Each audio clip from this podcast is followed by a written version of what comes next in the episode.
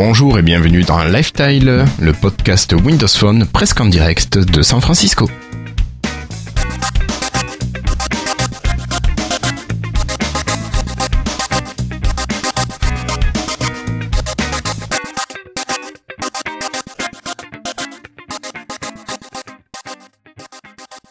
Bonsoir tout le monde, nous sommes aujourd'hui le jeudi 30 avril 2015 et c'est un épisode spécial hors série numéro 7 en... consacré à la build 2015 de Microsoft à San Francisco.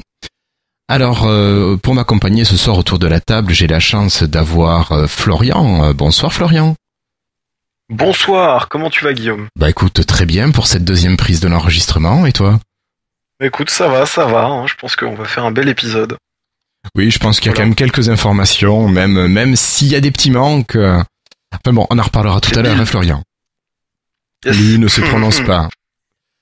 Euh, j'ai aussi euh, euh, Cassim qui est là. Oui, Cassim en direct, euh, en direct de, de où euh, Du sud de la France. Hein Oui, euh, en direct de Nîmes. En direct de la Euh, gare. Oui, en direct de la gare. Euh, où mon train est bloqué pendant deux heures. voilà. Là, il y a des prises électriques. Bon, ça c'est cool ça. Euh, ensuite, j'ai la chance d'avoir David. Ça va, David? Salut, oh ouais, quelle chance. Ah bah oui, attends. Ouais, ça va super bien. Bon, super. Et enfin, on a Patrick qui est là. Bonsoir deux fois, Guillaume. Bonsoir Eh oui, à deux tout fois. le monde. Très content d'être là. Voilà, super. Bonsoir deux fois. T'es pas en Suisse, toi, ou en Belgique? Non, non, non, non, mais parce que c'est la deuxième, David. Ah oui, d'accord. Private joke, David. Je croyais que c'était les Belges qui disaient une fois et deux fois. Je confirme. Euh, donc on excusera Christophe euh, qui se prépare à partir à New York avec sa chère et tendre demain très tôt, donc il n'est pas là. Euh, et puis toujours en passant Christophe, euh, on salue à nouveau la petite Lucie qui est née il y a quelques jours aux environs de Seattle et on, salue donc Lucie et ses deux parents. Voilà. Messieurs, euh, prêts pour attaquer ce dossier? Prêt. Bon, alors euh, ben, c'est parti. Toujours prêt. Hello, I'm Bill Gates. Hi, I'm Joe Belfiore from the Windows Phone Microsoft. Alors, messieurs, euh, vous saviez peut-être que ce mercredi 29 avril était le premier jour de la conférence Build 2015 de Microsoft. Cette conférence s'étend sur trois jours, hier, aujourd'hui et demain, et s'adresse généralement en priorité aux développeurs. Euh, nous avons assisté hier à une première keynote euh, qui a été débutée et terminée par Satya Nadella, et aujourd'hui nous avons vu une deuxième keynote, mais peut-être un peu moins intéressante pour nous, disons directement. Euh, les grands thèmes d'hier ont, ont été abordés, bon, un rapide historique de Microsoft avec quelques points sur l'innovation par Satya Nadella, la programmation avec Visual Studio et une version code, le cloud avec ses différentes possibilités, sa flexibilité. On a parlé également de Docker, on a parlé d'Office et de plugins. Euh, on a parlé de développement d'applications grâce à différentes sources. On a donné enfin le nouveau nom de Project Spartan. Cortana a pris quelques fonctionnalités supplémentaires et enfin Windows 10 s'est mis en continuum avec HoloLens qui a fait rêver. Est-ce que vous êtes d'accord pour partir sur ce petit plan-là, messieurs? Yes. Bon, bah alors c'est parti. Alors, pour commencer, euh, donc Satya Nadella a débuté par un petit peu d'historique, puis il a parlé un petit peu d'innovation. Alors, euh, Florian, tu nous disais tout à l'heure quelque chose. euh, tu pourrais nous en reparler un petit peu de cette innovation et de Satya? Alors du coup, ce que je disais, c'est que concrètement, euh, j'ai rarement vu un leader de grosses boîtes, hein, en général, hein, on pourrait dire en informatique, qui soit nul pour faire des discours. Parce que soit ils sont nuls à la base et on va les entraîner pour qu'ils deviennent très bons, soit ils sont déjà très bons et dans ce cas ils deviennent encore meilleurs et du coup ils sont là pour faire aussi des discours inspirants. Et ben comme je disais du coup la première prise, euh, finalement le côté historique, bon, est-ce que c'est vraiment très intéressant? Je pense pas. Par contre le côté où il est parti effectivement plus dans ah, c'est du marketing aussi, c'est un peu de la vente de produits, mais Tout à fait. Dans le côté voilà inspiration, tout ça, pour dire voilà Windows 10, on a été en contact avec des développeurs, on a vu des gens, on a vu que une simple application était capable de changer plein de choses dans le monde. hein, pour ceux qui s'en rappellent un petit peu, je sais pas, je sais pas Oui, si tout le monde oui, se rappelle oui. bien de ce qu'il a. Voilà, j'ai trouvé ça assez sympa quand même en termes d'entrée en matière, même si c'est pas ce qu'il y avait de plus sympa. Mais ça met déjà dans une bonne disposition pour la suite. Mais Donc euh, Satya Nadella continue avec l'innovation et a parlé d'une application euh, qui est toute fraîche sur le store et qui est spécialement dédiée à la Surface Pro quand même, qui était StaffPad.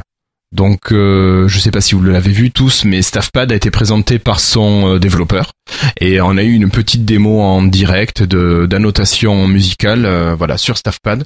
Donc quelque chose qui est vraiment bluffant. Qu'est-ce que vous pensez par contre du choix de cette application? Est-ce que c'est représentatif? Qu'est-ce que vous en pensez? Oui et non. Bah, je sais pas trop là où ils veulent en venir, parce que bon, une application de partition de musique, je veux dire, là, on n'est même pas dans le. Tu vois, je veux dire, je vais peut-être dire une connerie, mais si à la limite, ça avait été genre un jeu à la rock band, tu vois, j'aurais plus moins compris, même si ça n'a rien à voir, mais là, euh, un logiciel de partition, euh, j'aimerais bien savoir qu'est-ce qui les a amenés à, à, avoir, à proposer ça, en fait. J'avoue, là, je comprends pas la finalité. Je pense que c'est pour euh, montrer que c'est pour montrer une application qu'ils ont en exclusivité euh, vis-à-vis de l'iPad. quoi. Mais tu Yes. penses qu'ils ont que ça? C'est une grosse Bah, application non, d'un c'est- développeur tiers qui est pas eux quoi. Et Ouais. Je, je je connais pas les applications iPad de de notation musicale, mais ayant connu pas mal d'applications PC ou, ou Mac, enfin qui étaient les, les équivalents euh, d'applications professionnelles, je veux dire que StaffPad a rien à envier à une application style en, Ah euh, bah, là, finale. pour le coup, pour le coup, tu mets le doigt sur quelque chose d'important. Effectivement, tu parles d'un- équivalent euh, iPad. Alors à ce moment-là, effectivement, on aurait pu imaginer une application de type euh, GarageBand hein, qui consiste à faire de la musique en, Alors- en glissant des samples sur une ligne de temps. Tu vois, ça aurait peut-être pris plus de sens. en Alors là, on est vraiment chez- à la concurrence. Non, non, non. Là, on est vraiment Patrick sur le travail de copiste. C'est vraiment de fabriquer de la partition, mais de la de la partition pour Moi, je être parlais par rapport à l'intérêt de l'application au sein du grand public. hein, je parlais notamment. D'accord. Oui, oui, au niveau Non. du grand public. euh, mais ah, ça n'a pas grand intérêt, mais je pense qu'il y a deux côtés. Il y a le côté du coup effectivement euh, appli exclusive, parce qu'à la base, ce qu'il faut savoir, c'est que il il l'avait dit, hein, le dev de StaffPad, qu'à la base ils avaient envisagé l'iPad et qu'en Oui. fait le support du stylet étant pas assez précis à leur goût, ils sont passés sur sur SP3 euh, parce que bah, c'était ce qui se fait de plus voilà. Après, euh, je pense que c'est aussi le côté parce qu'il faut pas oublier qu'à la base, l'un des créneaux de surface, c'est aussi de viser les artistes et les créatifs. Oui. Donc je pense qu'il y a ce côté-là qui a été vaguement envisagé, même si bon là c'est pas l'événement pour mettre ça en avant. Et puis euh, bah, que ça reste un développeur qui a fait une appli qui a quand même, enfin quand elle est sortie l'appli, euh, la plupart des, des musiciens pros qui cherchent un truc, ils ont quand même l'air d'avoir été très très contents. Il y en a même qui étaient là, putain, euh, ça a l'air vraiment génial et qui ont, bah, je crois qu'il y en a qui ont acheté des SP3 pour ça hein, quasiment. Bah, c'est- c'est possible. Quelqu'un qui est Ah. vraiment un copiste, qui a envie de travailler vraiment en mobilité, là, c'est vraiment le, le bon outil pour euh, pour pouvoir le faire. L'autre point c'est que je pense que ça montre un peu la vision, euh, enfin le- la touche Nadella euh, pour euh, la productivité, ce genre de choses. Mm. Euh, augmenter la productivité des, des utilisateurs. Parce que tu trouves, toi, qu'un logiciel de partition de musique, c'est ce qu'il y a de mieux pour mettre en avant de la, de la, de la productivité. Ah bah c'est une application pro quoi. Entre Cl- pro et clairement. productivité, tu vois, c'est pas. Enfin, je sais pas. C'est pour moi c'est l'équivalent de Office euh, dans la musique, dans la musique quoi. Tu vois. Enfin, c'est- Je, je suis assez d'accord avec Cassim. Ouais. On a deux musiciens ce soir. Pour des musiciens. Bah, Pour des musiciens de formation classique, on va dire. Ah, ouais, quand même. Après, il y a, il y a Sibelius, du coup, qui avait annoncé hein, faire une application avec Microsoft. Bon, c'est beaucoup plus cher, hein, Sibelius, mais euh, je sais qu'ils ont annoncé, enfin, on a vu passer une news récemment. Mais bref, je vais pas trop dériver parce que sinon. Oui. Bah, déjà que ça risque d'être un petit peu long. Donc voilà. Donc bon, il y avait ce choix qui est contesté ou pas de, de StaffPad, mais bon, euh, ouais. Bon, Popito, moi j'aime pas Sibelius, hein, mais bon, ça c'est c'est personnel. Bref, si on continue, euh, donc Satya Nadella a quitté le- la scène, il a laissé Scott Guthrie prendre la place sur scène, et lui nous a parlé d'Azure, de cloud et d'Azure pendant une heure et demie. pendant ouais quasiment une heure et demie. Ouais, c'était Ouais, quand même. un petit peu long. vache. C'était pas inintéressant, hein. Mais euh, sec. Si, si. Oh, non, j'ai trouvé que bon, c'était un petit peu long. Voilà. Mais euh, bon, c'est vrai qu'on avait fait un podcast spécial Azure, donc il y a quand même des choses qui sont un peu des redites. Même euh, bon, si on est allé un peu plus loin. Euh, Ils nous ont copié clairement, hein, de toute façon. Ouais, je, je pense qu'ils ont repris le, le diaporama de Christophe, de toute façon, ouais, c'est sûr. Euh, non, mais plus sérieusement, donc de quoi ils ont parlé? Euh, Bon, ils nous ont parlé des investissements de Microsoft qui sont euh, colossaux, du nombre de clients, plus 900 000 clients par mois, 1,4 million de bases SQL, 425 millions 90, d'utilisateurs. 90 000. Oui, 90 000 nouveaux clients. clients. par mois, oui, excuse-moi. Oui, ça fait 900 beaucoup 000, quand même. Ça serait waouh. Ouais, Déjà 900 000, 90 000, c'est c'est beaucoup. ouais, oui. oui. Ex- euh, excusez-moi. Euh, Qu'est-ce qu'il nous a dit? Euh, 3 millions d'utilisateurs de Visual Studio Online, voilà, euh, plus de 40% des revenus qui proviennent des startups. Bon, euh, tout ça, c'est des chiffres. Des piscines élastiques. Oui, des piscines élastiques, ouais. C'est assez rigolo. Mais ça, c'est après quand même, c'est un peu plus loin. Enfin bref, bref, bref. Ouais. Bon, on nous a aussi parlé de, de Docker. Alors, euh, Cassim, toi, Docker, tu connais? Tu, tu maîtrises l'engin? Non, non, non. Euh, Alors? Par contre, euh, attends, il faut que j'essaie de me savoir ce que c'est. Alors Docker, c'est un logiciel open source qui De va automatiser le déploiement d'applications dans des conteneurs logiciels. Et à la base, ça fonctionnait sur Linux, mais maintenant, bon, j'imagine que ça peut aussi tourner sur Azure, donc, vu qu'ils sont associés. Donc ça va permettre de, pouvoir euh, déployer des, blocs d'applications ou des blocs de systèmes d'exploitation pour ensuite ne mettre que des parties fonctionnelles. Enfin, c'est ce que j'ai compris de ce qu'expliquait le, gars de chez Docker. Ça devait être son CEO. Mais bon, sur la partie euh, Azure et Cloud, bon.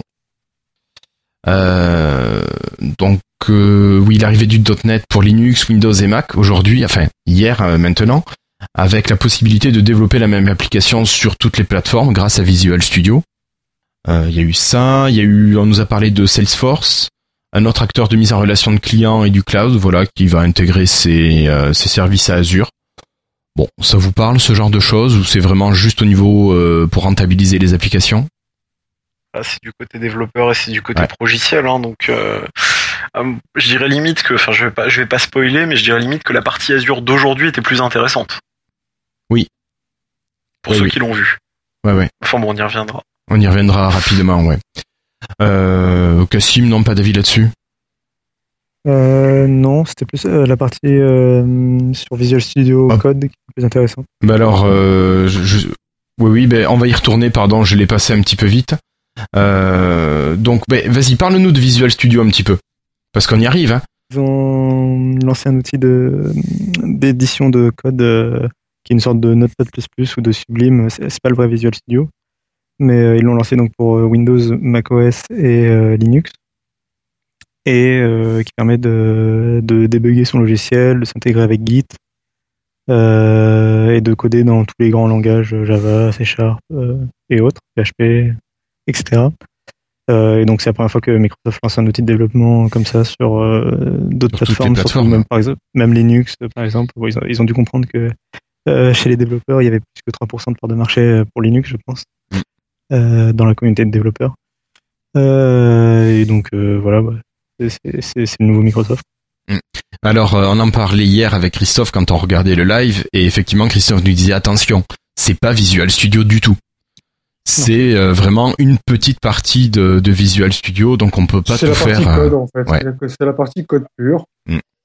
Mais, je note quand même euh, que là, on a, quand même une grande, une grande différence, une grande différence positive, c'est-à-dire que avant on était limité au niveau hardware quand on voulait coder pour Microsoft, ou iPhone ou autre.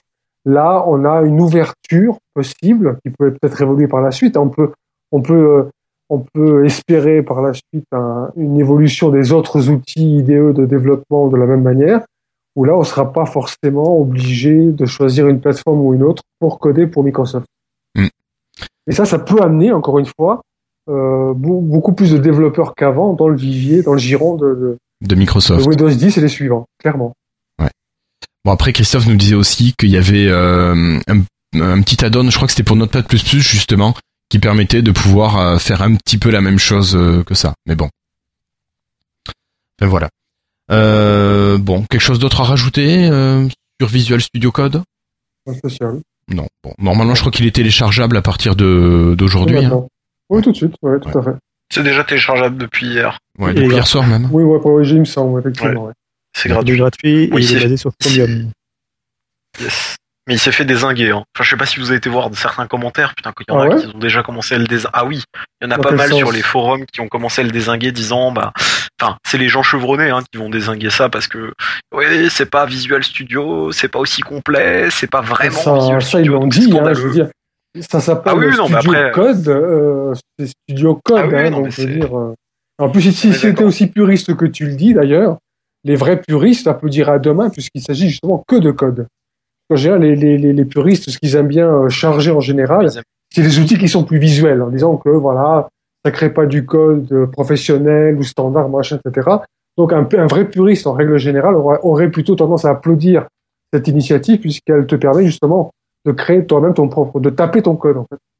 Oui, oui. Euh, Oui, non, mais je sais. Ouais. Ouais, voilà. Bon, c'est clair que on en parle, mais bon, je j'en donnerai pas plus de crédit vraiment que ça, en- que ça en mérite.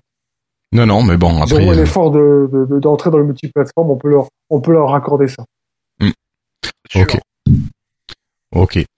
Euh, bon, ensuite, on a eu un petit retour sur les bases de données, euh, avec des nouvelles adaptations, des évolutions qui interviennent sur tout ce qui est SQL, donc il va y avoir une meilleure flexibilité, une meilleure interopérabilité des bases de données entre elles. Bon, euh, c'est sûrement pas pour le petit développeur qui aura besoin de ces services, hein, mais en revanche, euh, bon, sûrement beaucoup plus utile pour les services des, des grands, euh, des grands acteurs du marché. Euh, voilà, oui, ben, euh, qu'est-ce que je voulais dire? Ah oui, voilà, c'est là où on arrive bientôt à ce que tu disais, euh, Florian, avec ton histoire de piscine. Euh, là, on nous a parlé de SQL Data Warehouse, entrepôt, et de SQL Data Lake. Alors, est-ce qu'il y en a qui ont des explications un petit peu sur ce que sont ces deux nouvelles grandes fonctionnalités? J'avais noté vaguement un truc, mais j'ai totalement zappé. Euh, oui, euh, désolé. Euh, oui, donc euh, je disais.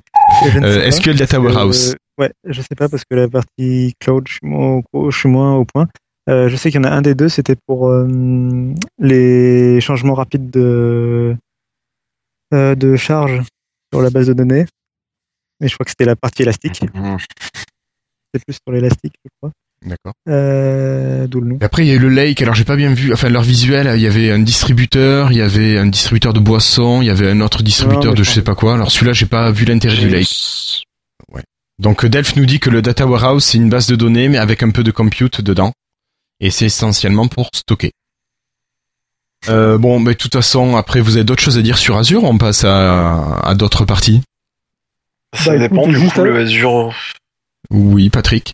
Moi, juste un petit mot. Bon, depuis qu'on a eu justement ce fameux podcast sur Azure, je, de, en plus de par mon métier, puisque justement, on a, notre patron nous a, nous a, nous a inscrit puis nous a monté une plateforme. Depuis le podcast, j'ai, beaucoup joué avec. Et franchement, c'est impressionnant. Ce que tu peux créer virtuellement, que ce soit en matière de machines, de serveurs, de plateformes, de trucs, vous n'imaginez, enfin, c'est, moi, je m'attendais à quelque chose de très Microsoft centré, donc au niveau des plateformes, notamment base de données, etc., etc. Euh, mais là, euh, même si j'avais cru comprendre qu'on pouvait faire autre chose, mais là, on est au-delà, je veux dire. Que tu veuilles un serveur Linux, que tu veuilles une base de données MySQL, que tu veuilles une plateforme WordPress, enfin, je veux dire, je pourrais pas vous résumer là en quelques secondes euh, ce que tu peux développer, ce que tu peux mettre sur pied avec Azure, mais c'est franchement impressionnant. D'accord. Donc c'est ouais, euh, là je crois qu'ils sont, je crois, 40% dans le cloud, je crois. Ils sont deuxième devant euh, Derrière Amazon. palmarès de voilà derrière Amazon, euh, ce qui ne m'étonne pas d'une part et ce qui est amplement mérité. Donc je pense que Azure là, s'ils maintiennent le cap comme ils sont en train de faire là maintenant, on va en entendre parler encore pendant longtemps. Ça, j'y prends une belle carrière, très franchement. Je suis vraiment impressionné par Azure, plus que tout le reste en ce moment. Donc pour continuer, euh, bon, on va quitter le cloud, on va quitter Azure et euh, bah, si on parlait un petit peu d'Office. Donc c'était le manager principal qui d'Office qui est venu sur scène pour présenter la version d'Office 2016, du moins quelques fonctionnalités particulières. Et là, Florian, j'ai cru que tu étais quand même pas mal intéressé de tout ça. Écoute, euh, j'ai suivi, du coup, ils ont effectivement présenté bah, Word 2016 assez rapidement, et puis des add-ons. Hein, alors, les add-ons, add-in comme vous voulez, ça existe déjà aujourd'hui sur 2013. Alors c'est quoi un add-on, un add-in Pour les auditeurs qui écoutent et qui sont pas au courant. Du, du coup, on va rester déjà. Alors, déjà sur les add-ons. En gros, c'est des petits composants, entre guillemets, des petites fonctionnalités en plus. Ah non, le chat qui commence à... À craquer, oui. Exactement. Et du coup, par exemple, aujourd'hui, si vous utilisez euh, Port, non, c'est Excel, vous avez un petit add- add-on qui permet de faire du... De, de, de, de- comment dire, de transformer vos données en quelque chose de plus visuel. Plutôt que de présenter des gros tableaux aux gens bien dégueulasses, présenter un truc un peu plus joli. Euh, ça marche pas terrible et c'est pas ouf et c'est quand même assez limité.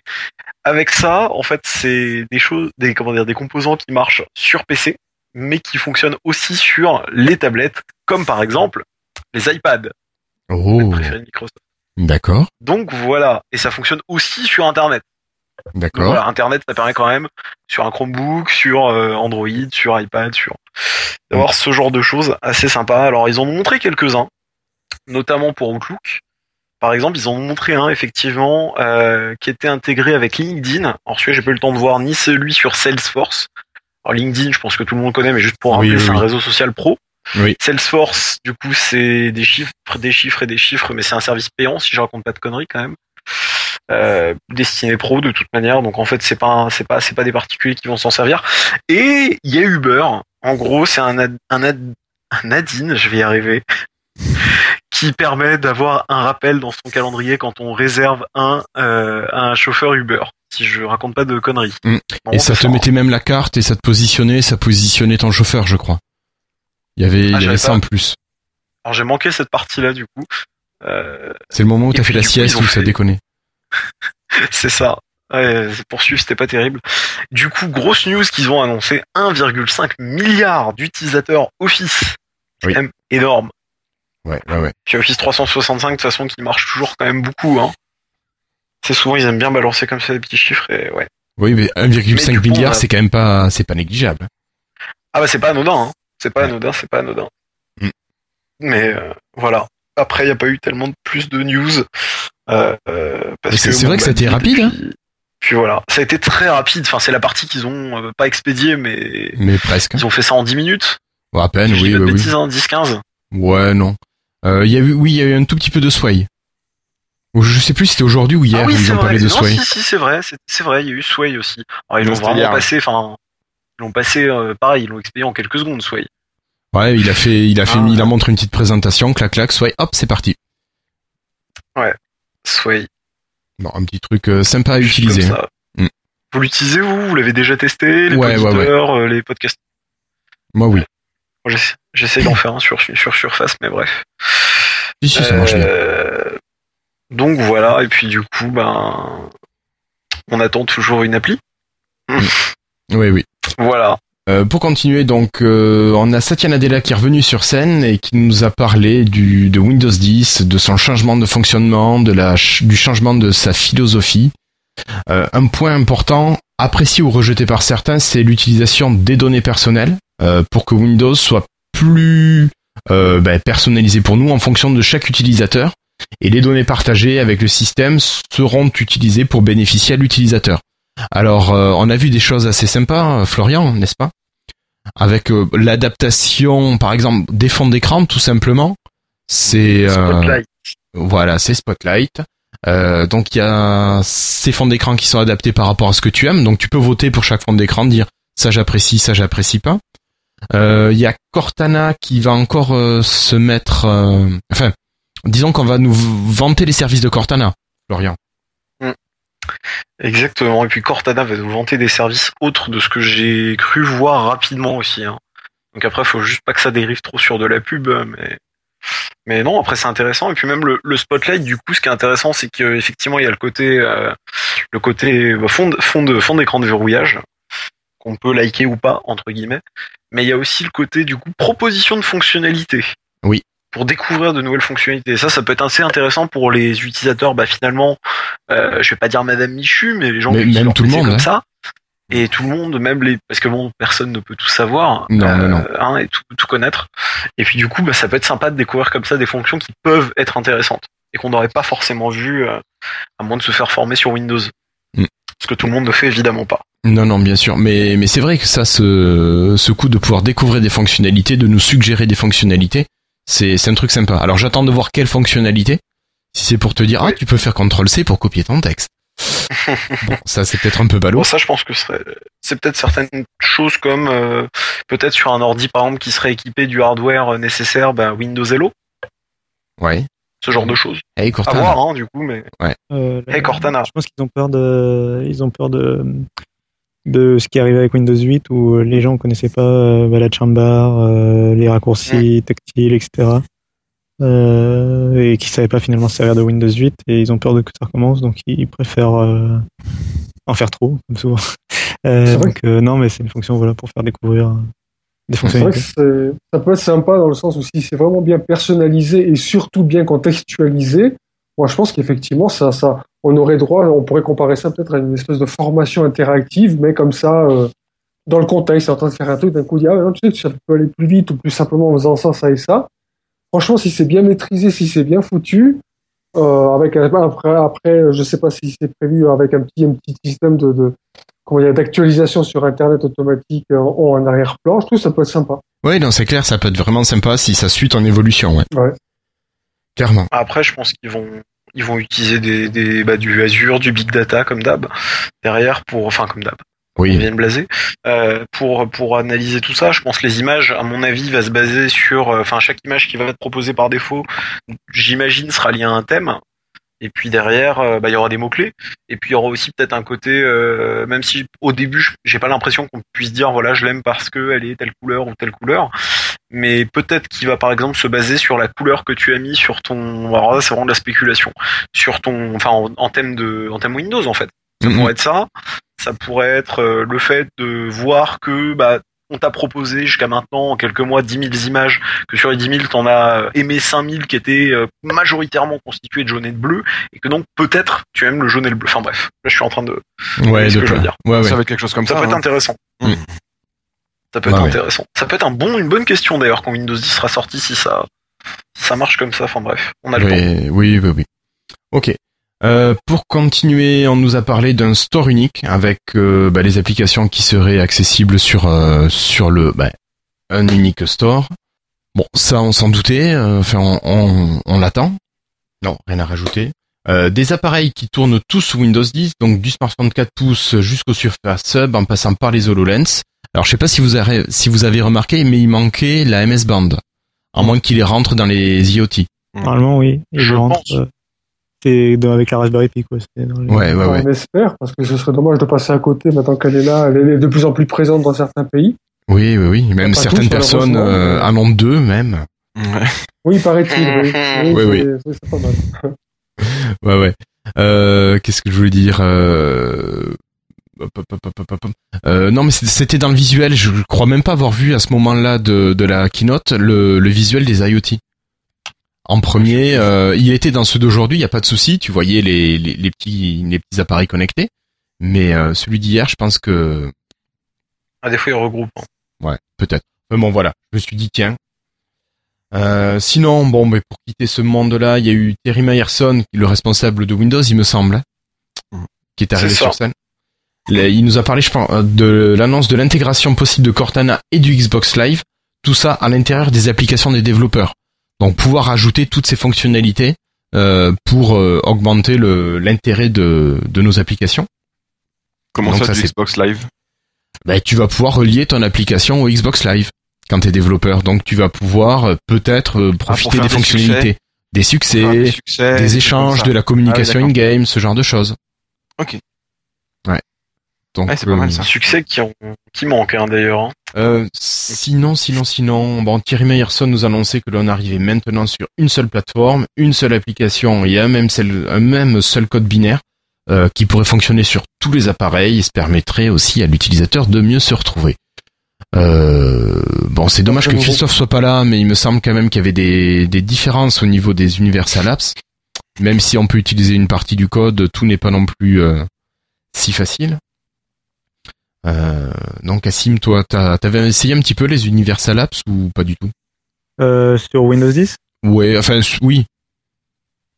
euh, bah, j'aimais bien euh, les applications Outlook, les deux applications euh, calendrier. Ah, mais et- je parle vraiment au niveau du, du, du code. Ça, t'avais Ah, pas non, fait toi à la pardon. fac. Non, non, non. Euh, ouais, parce que ça aurait été intéressant d'avoir vraiment l'avis d'un développeur qui a pu Ouais. regarder un petit peu tout ça pour se dire est-ce que vraiment, comme disait Thierry Meyerson, euh, est-ce qu'on peut ne, ne faire qu'un seul code qui va marcher sur tous les devices Bah Imagine non. le même Euh, code oui, qui va vraiment. mesure où euh, il y a une fonction qu'on va, dont on va parler après, euh, qui est euh, Continuum sur Phone, qui utilise euh, exactement ça. quoi. C'est le fait que c'est parce qu'il y a le même, euh, la même, c'est parce que c'est la même application sur téléphone et sur tablette que euh, Continuum marche. Alors, est-ce que tu sais s'il va falloir que le développeur dise dans le cas où j'ai un appareil de d'une taille inférieure à tant de pouces, tu me fais ça, quand j'ai une taille supérieure, de temps en temps, tu me le gères de telle manière ou est-ce que c'est vraiment mais- c'est c'est quand même le développeur qui doit le gérer ça Enfin, globalement, la, la vue qui présente le plus, c'est la vue de, par exemple, de Outlook. C'est-à-dire que c'est une vue où tu as, où des contacts. C'est-à-dire euh, par exemple, voilà, la vue des contacts. Euh, à gauche, tu as la colonne euh, de navigation. Au milieu, tu as, la liste de tes contacts. Et à droite, tu as ton contact en version détaillée, le contact sélectionné. Mhm. Et en fait, euh, très facilement avec le code, ils arrivent euh, à pouvoir euh, dire euh, bah, quand la fenêtre en fait elle est petite et que tu es sur un téléphone ou que la fenêtre est petite, peu importe, bah, tu, me caches le menu hamburger, tu me caches le parti à droite, tu liste des contacts. Et selon, en fait, tu joues avec la taille de la fenêtre et tu arrives très facilement dans le code à dire fais telle chose ou fais telle chose. Donc c'est géré par Microsoft et par le développeur en même temps. c'est aidé par Microsoft. D'accord. Alors euh, sur le, le chat, Sylvain nous dit qu'il a un peu fouillé Visual Studio 2015 et que oui, a priori, c'est vraiment le même code. D'accord. Donc euh, ben, je disais des bêtises et ouais. Tous Bon, les mais c'est- devices, c'est pas sûr quand même, si. Entre une smart band et puis une Xbox, euh, Je sais pas. Ouais, enfin euh, la smartband, je Ça sais pas. l'appli. Ouais. Et ça Oui, c'est voilà, dommage parce que Christophe a commencé à faire des trucs pour smartband, donc Hmm. il aurait pu, euh, il aurait pu t'en parler. on verra quand il sera là. Ouais, ouais, ouais. Là, ça doit être beaucoup, ça doit être très très proche pour ce qui est tablette et téléphone ou des trucs comme ça, mais après pour les petits trucs et puis les énormes, euh, il doit y avoir du changement quand même. hein. Ok. Après, c'est déjà, enfin, ils l'ont, ils ont balancé un petit post, euh, enfin, un blog post sur le design des apps et ils ont- Joe Belfiore, il a confirmé que c'était possible, si le développeur en avait envie, de dire, voilà, sur Windows PC, menu hamburger, sur phone, pivot, mais plus de menu hamburger. Enfin, ils vont, ils vont pouvoir soit laisser faire entre guillemets le système et du coup, bah, l'app va s'adapter euh, de manière générique, je pense, soit après aller dire, voilà, sur chaque, euh, sur chaque truc, bah, il y a ça, il y a ça, il y a ça, et pas ça, et pas ça, et pas ça. Voilà. D'accord. Ouais, donc il y a une, il y a un pré-réglage si tu veux pas te Hmm. casser la tête ou sinon tu vas pouvoir le régler Je manuellement. pense que c'est ça, si j'ai pas de bêtises. Ok. Voilà, Delph nous dit que c'est quand même le développeur qui doit embarquer les différentes euh, interfaces. Interface. Ouais. Ouais, donc il faut quand même coder pour chaque. Enfin, même, Ce qui euh, semble un peu logique. hein. les- les- C'est logique, ceci dit. Mm. Du coup, faut prévoir à l'avance quand même sur quoi faut déployer. Ouais, mais c'est un peu comme le responsive design que tu vas Je gérer pour les sites web. Design. Pardon?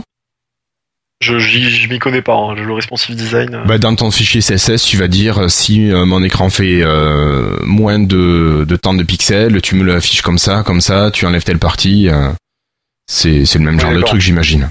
Ça se fait bien, même moi j'ai compris comment ça se faisait, donc euh, voilà, c'est c'est jouable. Euh, bon, on va continuer. Donc Thierry Merson nous a aussi parlé des, des paiements grâce euh, aux opérateurs téléphoniques. Voilà, donc Windows Phone permettait déjà de réaliser le paiement sur notre facture téléphonique, si l'opérateur propose la, la fonctionnalité, bien sûr. Et maintenant, ce sera possible pour tous les appareils. Euh, ouais, vous voyez qu'ils vont l'intégrer comment ça? Parce que sur le téléphone ça marche, sur une tablette à la rigueur, mais sur quoi d'autre euh, pour euh, réaliser les paiements sans contact? Bah, dès l'instant où tu as dans, dès l'instant dans le store, tu as intégré, comme c'est le cas sur un Windows Phone, euh, en- donc tu- tu peux donc tu peux créer des modes, des moyens de paiement. Donc dès l'instant où tu as créé ton moyen de paiement sur ton Windows Phone, il fait partie de ton compte euh, Windows Phone Store. Rien ne s'oppose, vu que c'est le même store encore une fois, rien ne s'oppose à ce que ces modes de paiement soient soient utilisables après sur n'importe quelle machine, sur Windows 8 ou au-delà, pour effectuer ton paiement. Là, là, je, je vois pas de, de, Ouais, si mais moi toi, je, tu l'autorises, je vois pas d'écueil particulier à ce niveau-là. moi je, je vois le problème du matériel parce que la manière dont c'était présenté hier, euh, finalement, soit ça change rien par rapport à ce qui existe déjà aujourd'hui, parce que Bah, déjà aujourd'hui ça marche depuis Windows 7, de Windows Phone 7. Je veux dire, Ouais. ça marche. Enfin, moi je sais que je l'utilise. Ça marche euh, pas sur PC, Guillaume. Non, non, pas Tu sur pas- PC. tu peux, bah, c'est ça, c'est, moi, c'est ce que j'ai compris.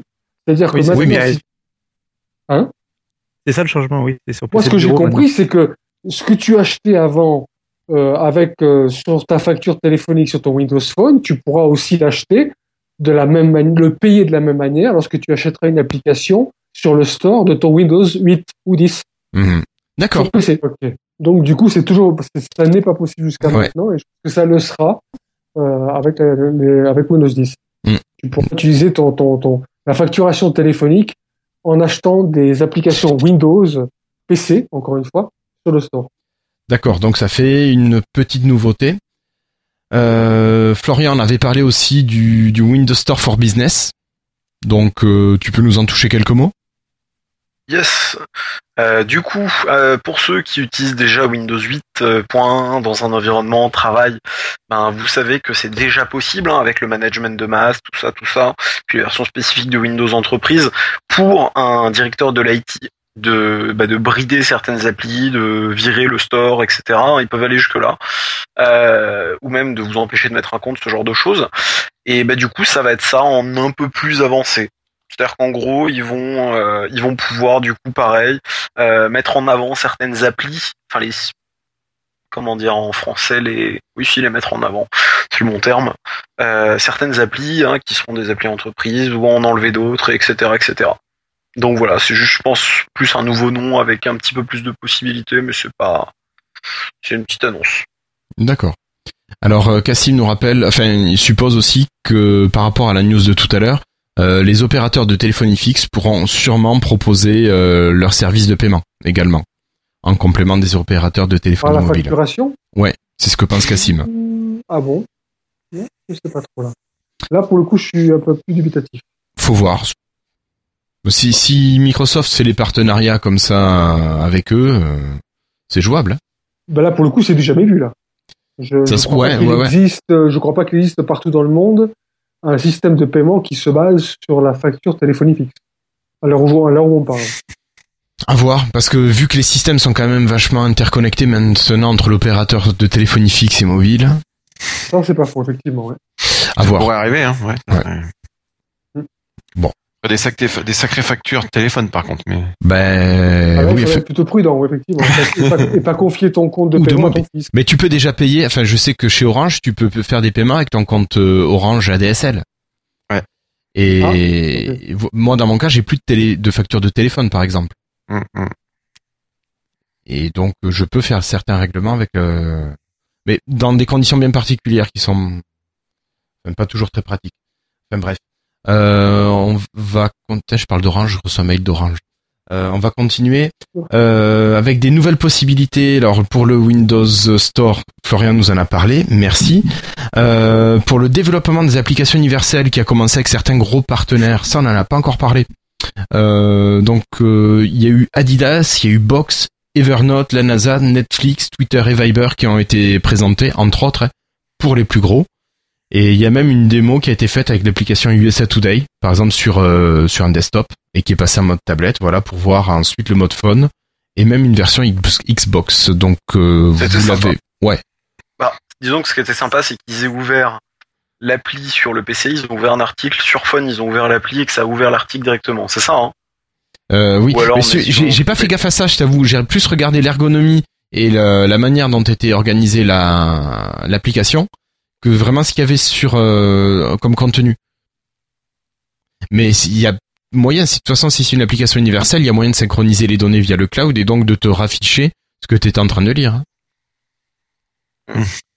Mais ça, je t'avoue, j'ai j'ai pas fait gaffe du tout au contenu. Je sais pas s'il y en a parmi vous, Patrick ou David, Cassim, qui avait regardé plus précisément. Non, j'ai pas fait gaffe. Donc euh, on verra ça. Euh, Qu'est-ce que j'oublie? Tu, tu, tu, Bon, la même chose a été faite avec WeChat. Et puis maintenant, je pense qu'on va passer quand même un gros morceau, un gros morceau de ce qui a été dit hier soir. C'est-à-dire que de nouvelles manières de développer pour euh, le Windows Store sont maintenant disponibles. Alors la première, c'est peut-être la plus simple et qui a été retraitée aujourd'hui également, c'est de parler d'applications web. Alors, euh, est-ce que quelqu'un veut en parler? Non. Personne? Bon, bah, je veux bien m'en Ah, charger. vas-y, Ça, Florian. c'est- Euh, ça, nouveau, ça? Parce qu'il me semble qu'on pouvait déjà dé- dé- développer des applications. euh, Enfin, Visual Studio permet C'est déjà un de rappel. développer des Oui, c'est un rappel. Non. Non, on c'est pas pareil. Ou bien je comprends. Ah. Ça devait bien être possible, ça, avant. Oui, Visual Non. Studio permet de coder Non. en Sharp, etc., mais aussi en faire des applications web, quoi, je veux dire. Non? Oui, oui, oui, mais là c'est pas c'est pas la même chose. En fait, euh, Cassim, vas-y, tu voulais tu voulais expliquer. Vas-y, lance-toi. Euh, si j'y arrive. Euh, non, euh, juste que d'un côté tu développes en HTML, JavaScript une application, et de l'autre côté tu vraiment tu donnes ton site web à Microsoft hein, quelque part. Enfin, c'est vraiment euh, euh, c'est vraiment aussi con que les applications qui étaient sorties sur Windows Phone des fois, euh, comme l'application YouTube officielle par exemple. C'est euh, c'est vraiment euh, presque, enfin c'est euh, c'est un site C'est ton site qui est, qui encapsulé. Euh, qui est encapsulé, ouais, et qui va tourner bah, avec le moteur de Edge probablement, euh, et, euh, et qui va être interprété en direct comme ça. donc il te faudra Internet. Et juste, il propose en plus aux développeurs de rajouter des trucs comme les tuiles, ou ce genre de fonction. La en Shine plus App, dans leur si on veut. ou la- voilà, en- avec le JavaScript. Et les tu notifs pourras rajouter toast, des ouais. fonctions supplémentaires, mais globalement, par exemple, tu n'auras jamais à mettre à jour ton, ton application.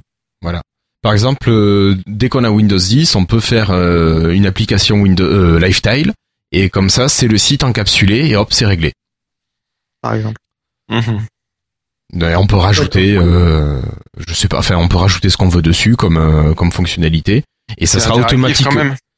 Normalement, ça sera interactif et Genre dès que tu rajoutes site une fonctionnalité dans le site, ça doit le répercuter. Alors, je sais pas sous sous quel délai le répercuter dans euh, dans l'application. D'accord. Enfin, normalement, ça doit être immédiat, Cassim, je pense. Oui, oui, c'est immédiat, oui. Euh, vraiment, euh, il lance en fait, il lance la page web euh, sans afficher. GC Edge sans afficher la barre d'adresse euh, et les Ouais, ça doit être un truc un petit peu comme ça, ouais. D'accord. Euh, donc ça, c'était la première, c'était la plus la, la plus tranquille. La deuxième manière de, de programmer, c'était de rappeler toutes les applications .NET, enfin .NET et Win32. Euh, donc pour tous les développeurs euh, qui, qui ont travaillé sur d'anciennes applications, qui voudraient amener sur le store, euh, là, ça se fait vraiment euh, quasiment sans, sans frais, me semble, Cassim. hein. Enfin, je veux dire sans travail supplémentaire. Pour les applications? Les Win32 et les .NET. euh, Ouais. Et par contre, euh, et donc ça pourrit pas le PC.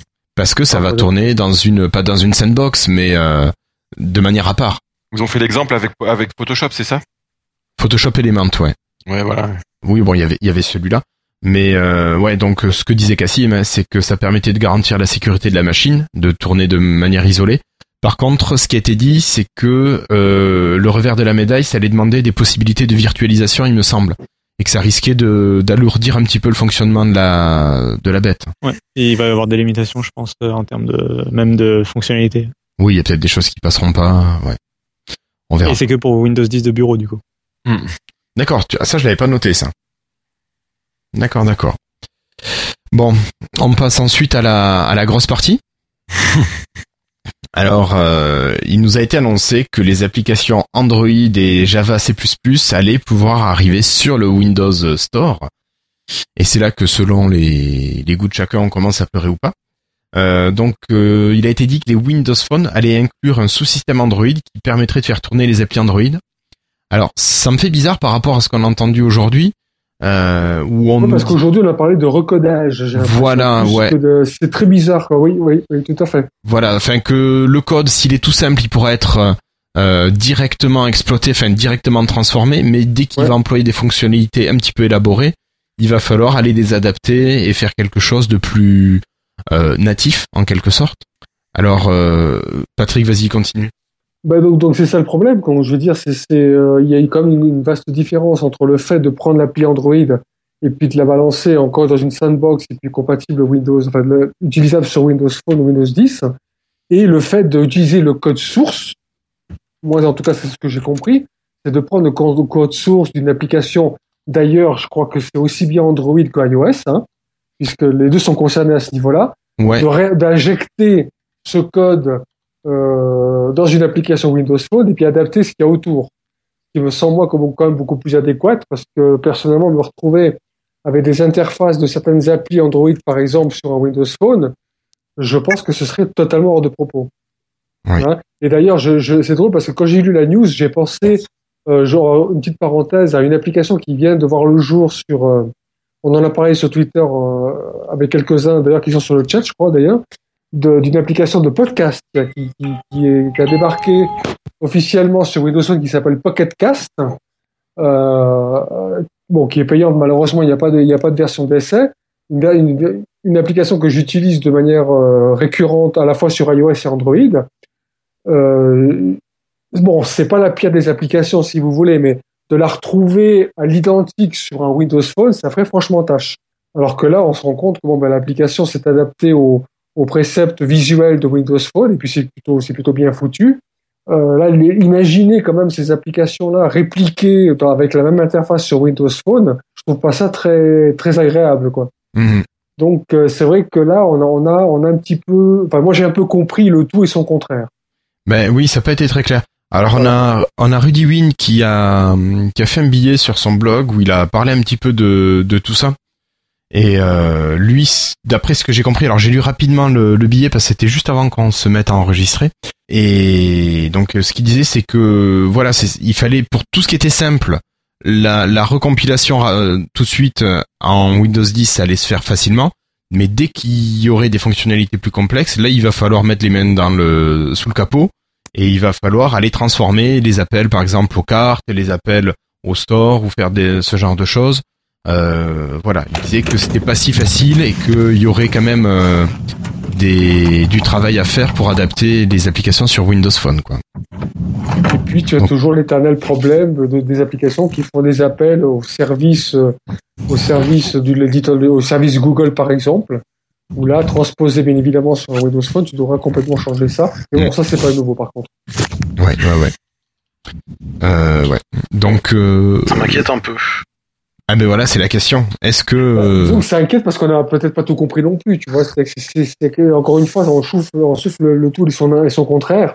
Donc, euh, je pense qu'il faudra attendre vraiment des exemples concrets pour vraiment se faire une idée de, du résultat déjà. mais moi, le résultat, pour l'instant, je le vois, je le vois pas du tout. C'est encore une communication, une communication qui est un peu euh, foirée, parce que personne comprend trop en fait. Bon, tu me diras, ils n'ont pas encore fini leurs différentes conférences. Peut-être que par la suite, entre demain et puis Ah, en reste. fait, beaucoup de blogs ont tweeté des trucs. Beaucoup de blogs ont, ont balancé des trucs assez positifs pour le coup.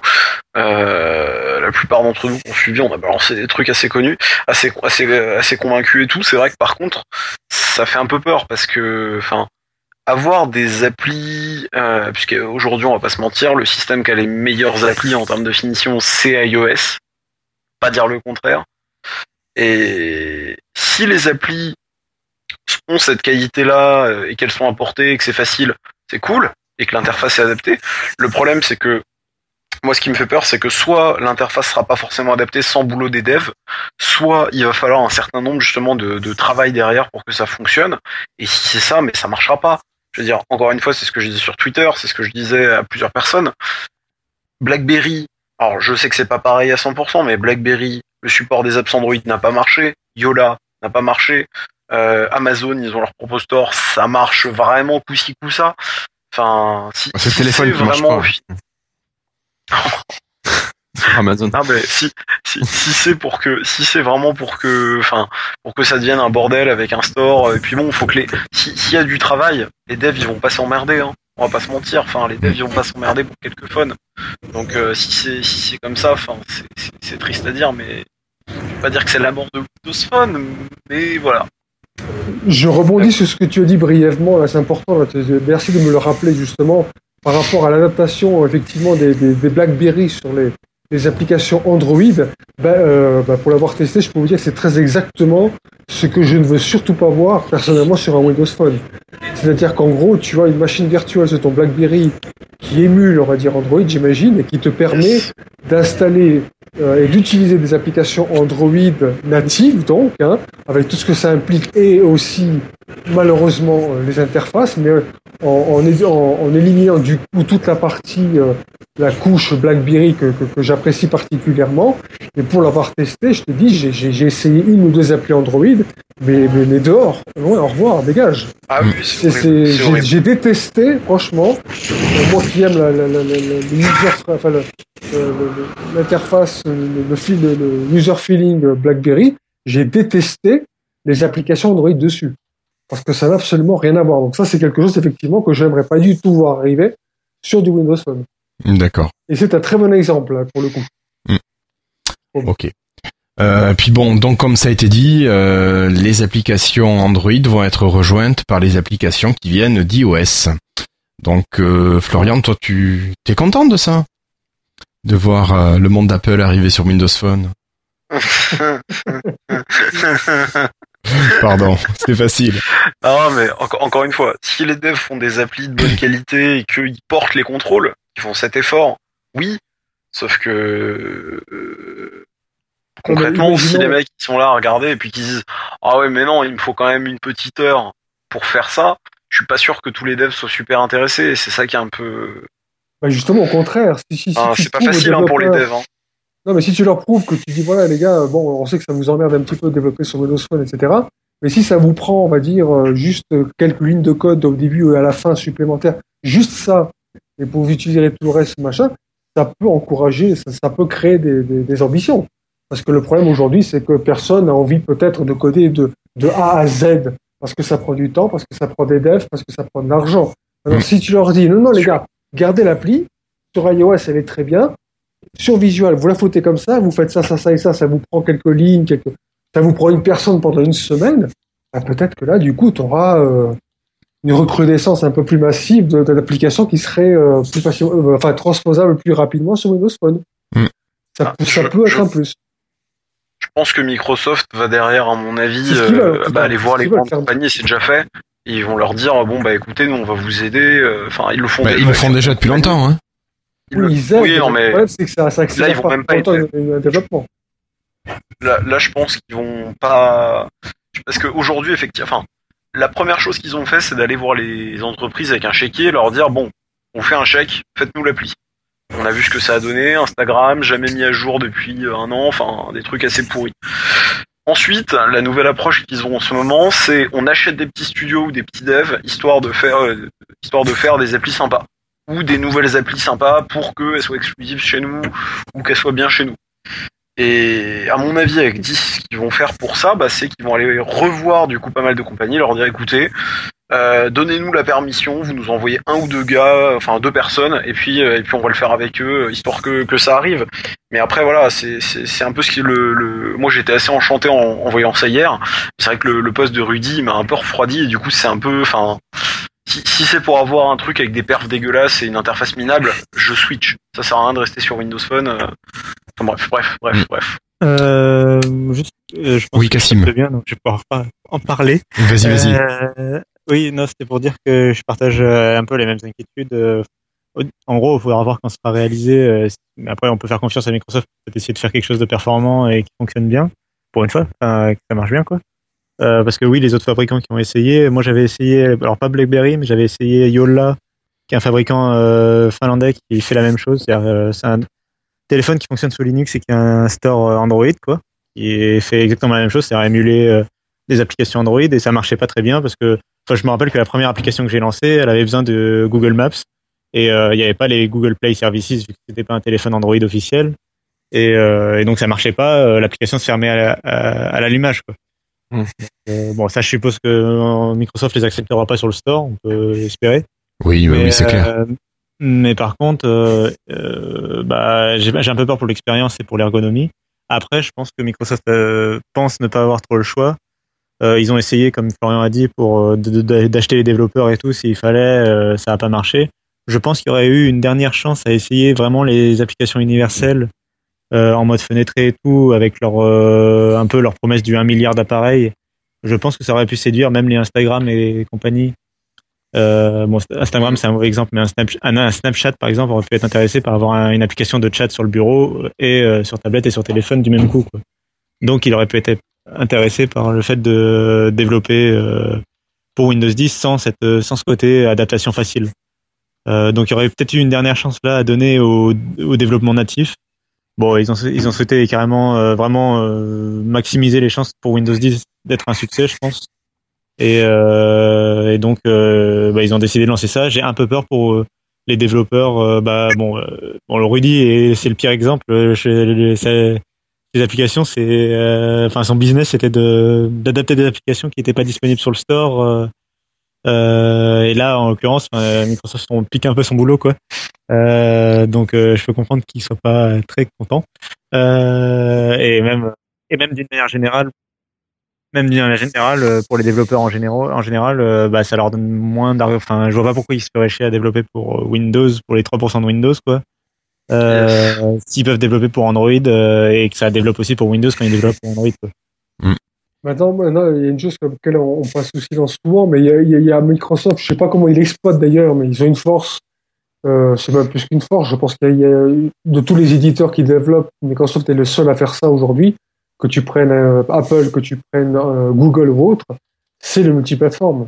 Qui d'autre aujourd'hui, finalement, que Microsoft peut démontrer à n'importe quelle société de développement que développer pour plusieurs OS différents, c'est possible. Quand tu vois maintenant toutes les applis Microsoft qui sont déployées euh, que ce soit sur Android ou iOS, etc. Je dis, mon Dieu, ils ont, ils ont quand même ce, ce, ce savoir-faire, ils ont cette, ils sont la preuve, au final, qu'on peut, on peut avoir des applis sur toutes les plateformes.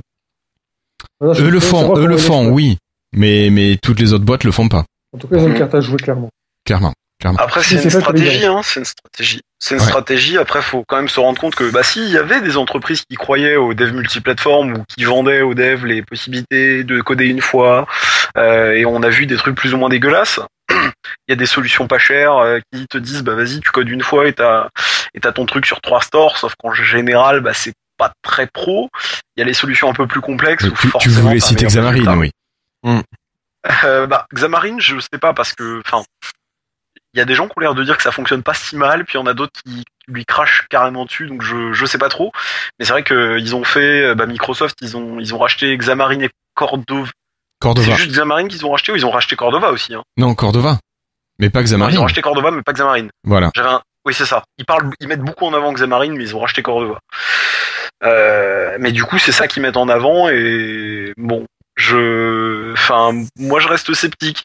Et alors, je sais qu'effectivement, ça, c'était la petite révélation qu'ils ont fait effectivement hier pour dire regardez comme notre modèle il est cool et vous en êtes même pas rendu compte. C'est vrai que ça, sur le coup, j'étais waouh. Euh, ils ont dit en fait que l'appli Candy Crush, c'était l'appli Candy Crush iOS, si je dis pas de conneries. C'est ça, hein? Oui. Oui, c'est ça. Mm, ouais. Oui, Qui a été c'est porté. ça, ouais. via cet outil et ce système et ce du coup ce que je disais effectivement euh... oh là là les blagues dans le dans le Dans le chat, non, on va enchaîner. on va y arriver. Donc c'était l'appli iOS qui avait été euh, bah, qui avait été passée en Windows Phone de cette manière et les gens qui jouent à Candy Crush ne le voient pas. Sauf que j'ai quand même envie de dire que Candy Crush c'est pas l'app du siècle hein. concrètement à part te charger des nids enfin c'est un petit jeu un petit jeu à la con. Désolé pour ceux qui adorent Candy Crush. Et à part euh, les interactions aux réseaux sociaux je vois pas trop ce qui enfin je pense pas que ce soit une app complexe à passer Oui, oui, oui. après je me trompe Mais peut-être hein, je suis Dans, l'article de Rudy, c'est ce qu'il disait que les jeux finalement c'était pas forcément les choses les plus difficiles. Alors je suis pas développeur donc je dis peut-être des bêtises, hein. mais euh, que les jeux c'était peut-être plus facile parce que tout marchait ensemble et ça envoyait directement des instructions au processeur graphique et donc c'était plus facile à, à gérer.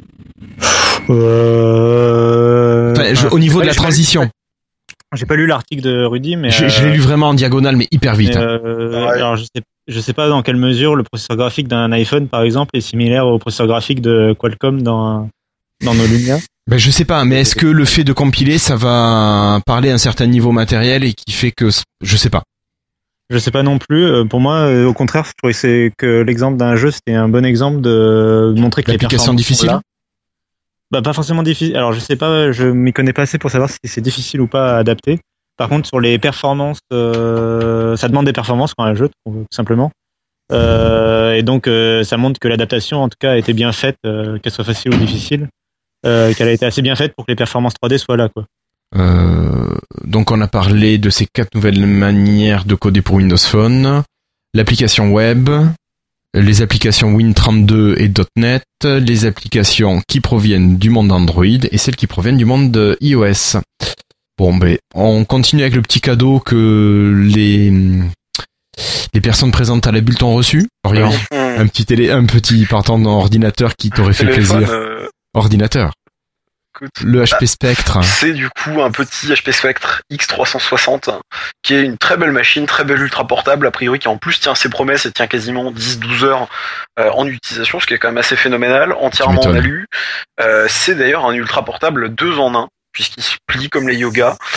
Puis c'est pour ça qu'il s'appelle X360 aussi. Euh, et euh, de ce que j'en ai entendu, il aurait été développé en partie aussi avec Microsoft. hein. C'est-à-dire que c'est pas juste HP dans son coin, Microsoft était là un peu pour les aiguiller. Mais euh, bon, c'est un beau cadeau. Après, c'est sûr que quand Ça on pourquoi le- ça a l'air d'être un bon appareil. Ah bah, je pense qu'il y a un peu de- d'inspiration sur Face Pro. Un tout petit peu. Derrière. HP, euh, historiquement, c'était pas les plus fins limiers euh, pour trouver Non. Euh, Non, non, Franck, non, euh, Franck, non, non, il voulait l'acheter justement. Je voulais l'acheter à la place du Yoga 2. Et puis quand j'ai vu l'offre sur le Yoga 2, j'ai craqué. Et comme tu étais pas sorti encore en France. Bref. Voilà. Mais euh, non, c'est vrai que c'est un, très bel ordi. Mais d'ailleurs, pour Teddy qui dit que les journées vont abandonner leur Mac, ben, en tout cas, faut savoir qu'à la build, il y a beaucoup. Alors, Tom, je crois que c'est Tom Warren qui avait balancé ça. Il y a très peu de Windows Phone. Par contre, il a vu énormément de Surface et assez peu de Mac du coup. Donc voilà, hein, ça prouve qu'il y a des gens intelligents qui savent quoi choisir. Non, je, je troll. hein. Voilà. Des, des gens qui ont essayé la après, surface, c'est- ouais. C'est c'est vrai que de ce qu'on m'avait dit, le prix d'entrée aussi à la build, il est pas donné, c'est ça? Oui, je crois que euh, Christophe nous parlait de 1500 dollars, quelque chose comme ça. Ouais, donc tu, ouais, quand même, Donc bon, finalement, tu le payes ton ordinateur. c'est sûr. Ah oui, clairement. Après, oui. t'as l'exclusivité, euh, t'as l'exclusivité d'avoir euh, le clan surface pour toi. Euh, Delph T'as nous parle de l'exclusivité 2000 d'avoir- dollars, ouais. 2000, oh, Ouais, ah d'accord. oui. Ouais, si c'est 2000, euh, ça fait mal. Euh, bon, on va continuer avec le déroulé de, de la keynote et pour vous parler de l'arrivée de Joe Belfior ou Joe Lamèche sur scène, euh, qui nous a fait une présentation du menu démarrer avec l'arrivée des nouvelles tuiles 3D. Alors toi qui te plaises beaucoup, Florian, les tuiles du menu C'est démarrer. assez sympa. Ouais. C'est assez sympa. Bah, la première, elle a fuité d'ailleurs avant qu'il présente ça. hein. C'était la vignette météo, si je dis pas de bêtises, qui avait fuité dans un GIF animé. Par contre, je sais plus de quelle build ça provient exactement. Euh, non, c'est pas Ouais, moche. c'est Après, faut voir encore une fois. C'est intégré de la build. euh, maintenant, c'est intégré de toute façon dans la build publique. euh, Dans la 174, enfin Oui, 100 c'est disponible. 074. 10 074, ouais. euh, donc c'est déjà disponible. euh, voilà. Euh, donc je te laisse expliquer. quand on a une connexion euh, potable. Euh, mais, du, mais du coup, en gros, c'est, bah, faut s'imaginer. Pour ceux qui ont déjà vu, en fait, les, les- vous vous rappelez l'époque où HTC mettait des tonnes d'effets dans ses, dans ses surcouches? Oui. Ouais. Mhm. Bah voilà. Vous maintenant. imaginez un menu, un, un menu carrousel, sauf que au lieu d'être un carrousel, c'est l'effet cube. Pour ceux qui utilisent ou qui ont déjà utilisé Android avec Cyanogen Mode, vous mettez un eff- ou un launcher, vous mettez une transition cube, et c'est un peu le même délire. Sauf qu'au lieu de, de faire ça, bah, à la, j'ai arrivé, à la verticale. La tuile euh, verticale. tourne verticalement, ouais. Non, enfin, au lieu de faire ça à l'horizontale, vous faites ça à la verticale. Ouais, non. Elle tourne ça. selon un axe horizontal, Voilà. Ouais, et donc elle va du haut vers le bas. comme un tour de broche. Exactement. Voilà, Voilà, c'est la tuile tourne broche. Très bonne image. Bravo. C'est assez sympa. Après, c'est vrai que Windows Phone et Windows, bah, c'est, enfin, les interfaces modernes UI entre guillemets, c'est des interfaces qui demandent quand même bah, d'être vécues. Donc après, euh, voilà. Mais ça a l'air sympa. Ouais, ça avait l'air sympa, ouais. Euh, alors Joe a continué. Pardon, euh, quelqu'un voulait continuer? Non, non, je disais, je trouve ça assez moche, euh, leur euh, tuile cube, mais après, je pense que c'est pour préparer euh, les interfaces un peu plus euh, 3D, holo et tout ça. Interactive. Je pense que c'est pour donner un côté 3D euh, ou interactif, euh, touch 3D. Enfin, on a- ça fait un an qu'on entend beaucoup en rumeur euh, des interactions en 3D euh, ou même dans Holo- Holo- HoloLens et ce genre de choses. Donc, je pense que c'est pour ça qu'ils dirigent un peu plus leur interface vers des, un- un- une sorte de vue 3D isométrique comme la corbeille ou ce genre de choses. Je pense qu'il y a un rapport entre les deux. Après, euh, voilà. Sûrement. Bah, Flobo nous dit qu'il trouve que c'est quand même plus cohérent que les tuiles tournent parce qu'elles se retournaient déjà sous Windows Phone mais jamais sous Windows de bureau. Effectivement. Yes. Euh, ok. Pour continuer, on a eu la présentation du service Spotlight, le système qui vous propose de donner votre avis pour mieux vous connaître et donc vous proposer du contenu adapté. Euh, ça, on en a parlé tout à l'heure. Et enfin, la build utilisée sur scène était la 10.105. Donc une version qui est encore en avance par rapport à celle qui est disponible euh, au téléchargement. Ouais, au passage, euh, sur scène, il l'a pas montré. Enfin, on la voyait dans le menu démarrer, mais il l'a pas montré. Il y a une nouvelle application euh, d'exploration de fichiers, enfin, un nouvel explorateur de fichiers, D'accord. euh, qui est la version XAML de l'explorateur de fichiers, qui va arriver avec Windows 10. Ils l'ont juste pas encore annoncé. Il était juste dans le menu démarrer. Mais on l'a vu à un moment, il a pas ouvert une fenêtre avec l'explorateur? Hmm, me semble pas. Il m'a semblé Euh, voir une sorte d'explorateur qui me qui était pas habituel. Je crois qu'à un moment, il a fait un clic droit dans la barre des tâches, qui se, qui était pas le même menu contextuel que d'habitude. D'accord, peut-être. Mais, euh, mais voilà, pas plus. Enfin, Je il me semble, me rappelle pas l'avoir vu en tout cas. Mais euh, ou je pense que les, en- les sites en auraient parlé. Euh, mais voilà, en tout cas, c'est en, cours de, de, de travaux. Quoi. C'est clair. Donc ensuite, il nous a parlé un petit peu de, de Cortana. Bon, enfin voilà, donc des, des fonctionnalités qui arrivent aux US. Nous, on espère les voir arriver bientôt en France. Et puis, c'était le moment qui faisait plaisir à David Catu. On a enfin découvert le nom de Project Spartan. Alors c'est vrai que même Joe Belfior a continué à l'appeler Spartan deux ou trois fois après avoir annoncé le nom. Allez, qui c'est qui veut l'annoncer Allez, Attends, pas-. Je vous laisse faire. Vas-y, Guillaume, attends, bon allez, c'était Microsoft Edge. J'aime voilà. beaucoup. Voilà, bah alors je sais pas Edge, c'est vrai qu'on en parlait, Edge en France, euh, ça ça fait pas très rapide, ça fait 2G quand même. C'est un peu ça. On va s'en détacher. pour les Français. Je pense qu'on va s'en détacher. Oui, Non, on on va- a- Après, c'est technophile. Hein. Ah non, mais le Edge, j'ai pas du tout pensé à ça, alors, tu vois. Ah ouais. Je pense que c'est très français euh, aussi le Edge. Enfin, pas forcément français, mais je pense, par exemple, aux États-Unis, il me semble pas qu'ils aient des, de Edge ou ils l'appellent pas comme ça en tout cas. Euh, donc, euh, donc je pense, euh, enfin, je pense que c'est très là la réaction. Oui, puis voilà, ça va pas durer Bon, longtemps. c'est surtout Euh, américain, c'est surtout le, le- ce que le nom signifie, quoi. hein. C'est-à-dire toujours Oui, voilà. au top, à l'extrémité, etc., etc. Voilà, euh, frontière, euh, comme The Verge un peu. Euh, euh, et par contre, ce qui m'a le plus choqué, moi, c'est le logo. ouais. Ouais. Alors là, pour le coup, ouais, ils auraient, ils auraient pu s'éloigner un peu plus de l'Explorer quand même. hein. Ouais. Là, chez les, les gens qui sont plus Ah. visuels que non, je Euh, pense qu'ils vont, ils vont pas faire la différence. ah non, Pour, non. expliquer, pour Après- expliquer euh, le, en gros, le logo de Edge, bah, c'est un E bleu, donc qui reprend énormément euh, l'esthétique de- d'Internet Explorer. C'est pas exactement le même logo, même, mais euh, si, c'est le même, mais c'est juste que tu non. as le- l'espèce de cercle. Si, si, si tu regardes, tu as oui, non, mais d'accord, oui. Tu as un cercle qui l'entoure, et dessous, tu devines qu'il y a le même E avec le, le, le, le O qui se détache comme ça. C'est la même chose, mais sans l'espèce Oui, de... il a été, il a été juste retravaillé, quoi, mais c'est la même esthétique, ça rappelle énormément, Ouais. euh, voilà. Mm. Je pense que le but, c'était de, pour Madame Michu de savoir euh, où est le logo euh, Google, quoi. Ouais. Pris un ça, le petit. euh, il est où mon E bleu pour aller sur Internet Mm, mm, C'est un mm. peu ça. Hein. Ouais. Oui, non, mais c'est ça. Et puis, euh, bon. Alors à ce moment-là, auraient mieux fait c'est- faire un truc euh, rouge, vert, jaune et bleu, quoi. Non, mais je pense qu'ils savent mieux que là pour le coup, je pense qu'ils savent mieux au niveau des métriques, ils savent euh, savoir si vraiment c'est important que le, enfin, d'avoir cette icône-là. euh, je pense qu'ils ont pas mal d'utilisateurs encore qui se basent là-dessus. Et Oui. Ça a dû être étudié, ouais. Oui, oui, oui. là, ils ont, ils sont Oui, ça, meilleurs sûr, sûr. je pense, pour le, pour le coup. c'est sûr, les gens qui, qui, qui voient Internet avec un E bleu, ça c'est certain qu'il y a beaucoup de gens qui marchent comme ça. Ouais. Après, c'est. Les équipes marketing sont fait chier à changer le nom et à dépenser des millions en changeant, de- en, changeant- en changement de marque pour euh, gâcher tout avec un icône. Je pense que c'est Bah, bien réfléchi. C'est tellement sûr. juste. Là, je suis d'accord à 100%. Par contre, c'est vrai que le, le, le logo, j'avoue, il y a un petit air de Sonic le hérisson. Enfin, c'est assez perturbant. Ah ouais. Enfin, je sais pas. Ouais. Ouais, si, moi le Alors, logo, ça chacun fait va penser l'inter- à- va- va l'interpréter Bah, ça à sa va aller vite. manière, mais Ah oui, si c'est Sonic, ça va vite. C'est trop proche. Il manque des baskets rouges. sûr. Ouais, c'est la petite pointe, ouais. Ouais, qui, donne ce petit effet, ouais. Mm. Euh, ok. Bon, mais on continue parce que le nom c'était bien, mais on a quand même appris quelques petites fonctionnalités. Bon, euh, vous saviez déjà qu'il y avait la possibilité de faire des annotations soit au stylet, soit au clavier, euh, le mode de lecture au calme. Maintenant, on découvre les possibilités d'extension avec des, ad- des extensions existantes déjà sous Chrome ou Firefox. Et Joe Belfior nous a appris, enfin nous a dit que seules quelques petites modifications seront à faire pour pouvoir les utiliser sur Edge. Euh, Sauf que sauf que, Par contre, attention, ouais. il a précisé que ça ne sortirait pas quand ça sera en RTM. Enfin, RTM, ça veut rien dire avec Windows 10, mais en gros, quand Windows 10 va sortir en sortie publique, donc Commercialisera. eh ben, ça ne sera pas là. Il faudra attendre. mais il me semble qu'on avait déjà eu cette information, mais elle était peut-être de manière officieuse. Elle était officieuse. Elle était officieuse. D'accord. Non, c'était une rumeur euh, qui Ouais, était, ouais, c'était Ouais, une rumeur mais- d'il y a quelques mois. Ouais, ouais. Et puis bon, c'est de l'attente, je pense qu'il va y en avoir. Enfin, je dis pas sur quoi, mais on dira ça à la fin.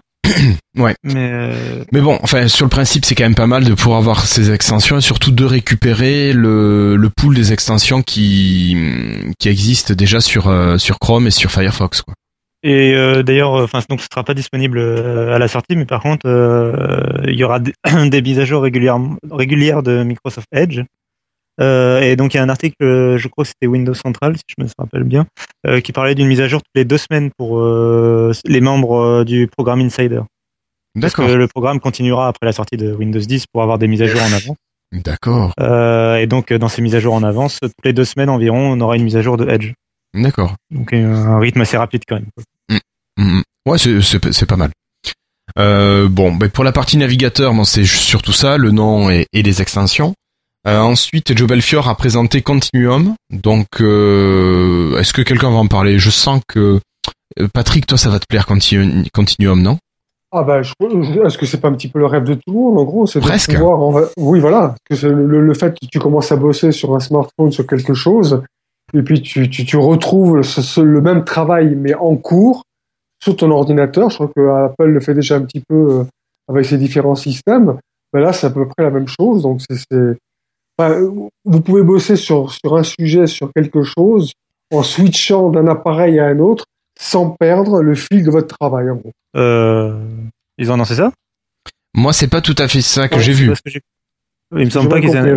alors. Ils ont peut-être, il me semble pas qu'ils l'aient annoncé, ça. Après, euh, ils auraient tort de pas le faire. Enfin, il faudrait qu'ils le fassent, ce serait bien. Oui. Mais euh, le- en fait, ce que tu décris, c'est ce qu'ils ont présenté, sauf que tu ne changes pas d'appareil, en fait. Euh, C'est-à-dire que ton téléphone, euh, tu es en train de travailler, euh, imaginons, euh, oui, sur Outlook ou sur Word, on va dire, euh, pour prendre un exemple très Microsoftien. Euh, donc, tu édites ton document sur ton téléphone, et euh, là, tu arrives devant ton écran, en fait, euh, de bureau. Euh, et en fait, tu vas décider de le brancher euh, donc sur un dock euh, avec euh, derrière une prise HDMI qui va vers l'écran et un clavier et une souris Bluetooth. Et en fait, à ce moment-là, l'interface, c'est ce que dont je parlais au début, l'interface va changer en fait et va passer en mode bureau. Et tu vas avoir l'application qui va prendre vraiment toute la taille, tu sais, avec bah, les trois volets par exemple pour l'application Outlook.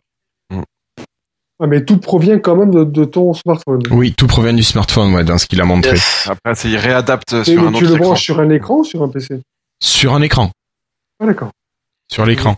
Euh, ouais. Ouais, Ça ouais. veut dire, ah, voilà, ça, du coup, ça, ça, ça signifie qu'il y aura des accessoires euh, complémentaires pour ça. Alors. Il y aura la possibilité. Alors là, ce qu'il a hein. fait, ce qu'il a montré, c'était que il avait pris. smartphone, Alors, il a montré avec le smartphone. Ça, c'était le dernier exemple. Euh, qu'il a branché sur euh, sur un moniteur. Ensuite, il avait commencé avec une tablette 8 pouces euh, qu'il a branché sur un dock et qui est devenu un PC complet en Windows 8, en Windows 10 pardon, en Windows de bureau. Et puis sur le téléphone, voilà. Après, par contre, il y a quand même, si j'ai bien compris, des restrictions, non? Il a bien parlé d'un matériel qui devrait être compatible, Oui, euh, il faudra. ouais, qui gère le double affichage. Mm. Donc Il y a ça. plus que ça en fait. Ça ouais. va plus loin. Alors, et alors Déjà- qu'est-ce qu'il y avait d'autre? Pour, pour avoir Continuum sur phone, il faudra un Windows Phone 10. Un téléphone mis à jour. Pour racheter un téléphone. Oui. Allô? D'accord. Ah. Oui, on t'entendait mal, mais c'est revenu. Maintenant, c'est bon. Du Un coup, ancien mis à jour j'avais ou un dire. nouveau? Un nouveau.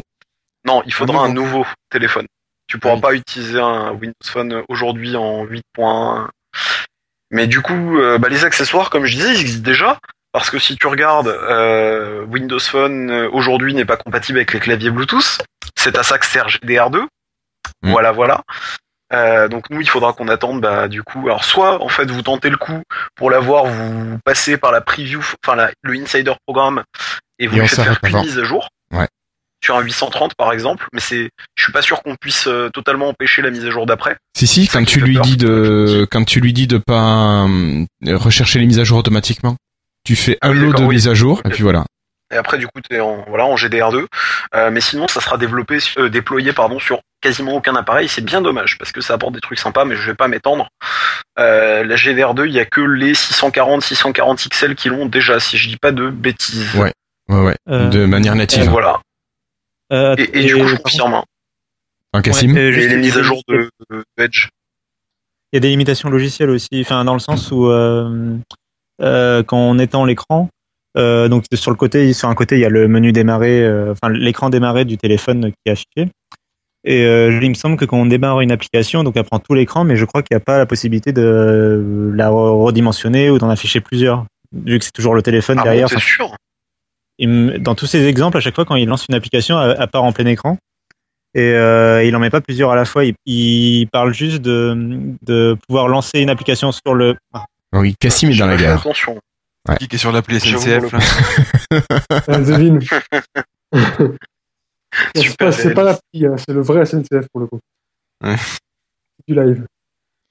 Euh, donc je disais juste que euh, l'application quand elle est en plein écran, euh, oui quand il la lance, elle est directement en plein écran et la seule euh, possibilité comme ça d'avoir deux applications, c'est une sur le téléphone, genre Skype qui tourne avec l'appel et euh, le document ouvert sur l'autre sur l'écran externe. Donc c'est pour ça qu'il y a le, ce côté deux écrans dont parlait Florian au niveau des spécifications techniques.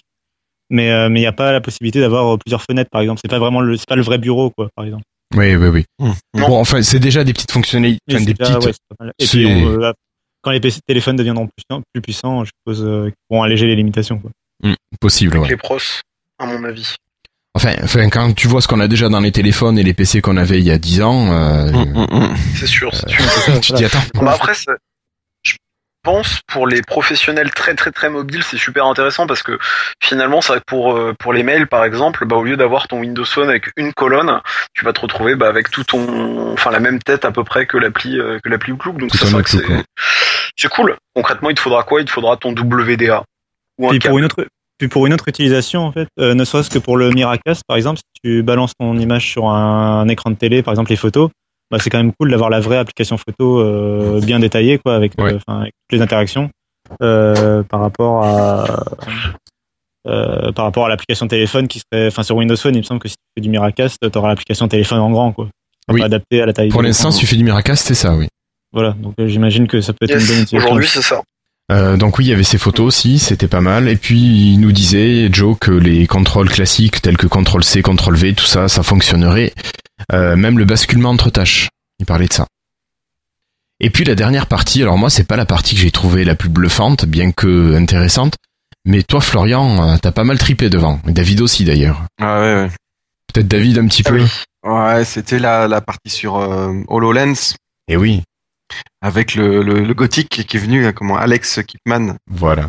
qui- avec son gros t-shirt euh, avec un Méchu. œil dessus là. Mais je suis au carré. Ouais, voilà. À peu près. Et, ah ben, ben, Joe, il s'est, il s'est coupé un peu la mèche, du coup, il l'a refilé à l'autre.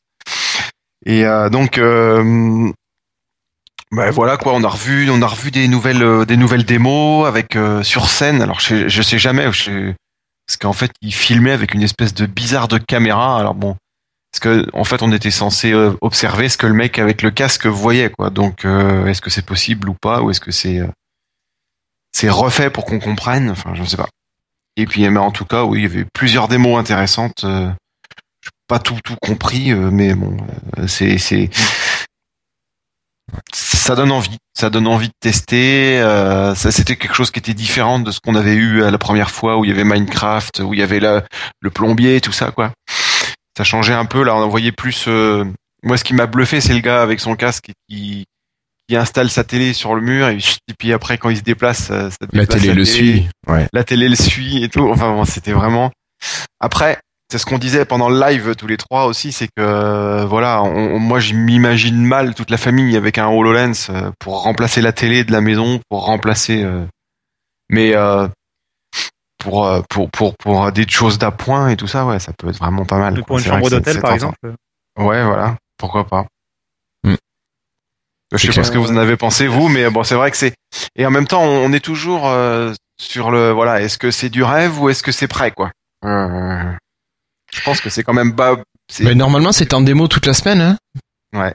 Après, Euh, là. Yes. Ils j'ai- peuvent, Oui, tu peux euh, l'essayer, peuvent tester, pareil, ouais. J'ai un Hmm. bémol sur ça. à la build. Oui, Cassim. Euh, attention au prototype qui fonctionne trop bien. Euh, alors, euh, le, fonctionne- le prototype fonctionne bien, mais euh, ils nous avaient fait le coup. euh, alors, je pense pas qu'ils refont la même erreur parce que ça les a- ça avait coûté très cher. Mais à, à l'époque où ils avaient présenté Kinect pour la première fois, euh, ça s'appelait euh, Project Natal et euh, c'était pas du tout. En fait, euh, enfin, le prototype marchait très bien. Et ils ont dû réduire les performances à l'intérieur. C'est-à-dire, Par exemple, il y avait une puce dédiée à la base pour le calcul à l'intérieur. Ils ont dû l'enlever pour des raisons de coût, euh, pour que ce soit accessible au grand public. Et euh, donc ils auraient dû réduire la puissance en fait finalement du prototype et le produit final, le Kinect pour la Xbox 360 était beaucoup plus décevant que ce que le prototype euh, promettait. Et, et puis ils ont réparé après avec la Xbox One où Kinect revenait, revenait au niveau. Donc il faut faire gaffe aussi, le prototype vaut pas version finale dans les deux sens. Quoi. Il peut s'améliorer, il peut aussi baisser Ouais, euh, bah pour ouais. atteindre un prix.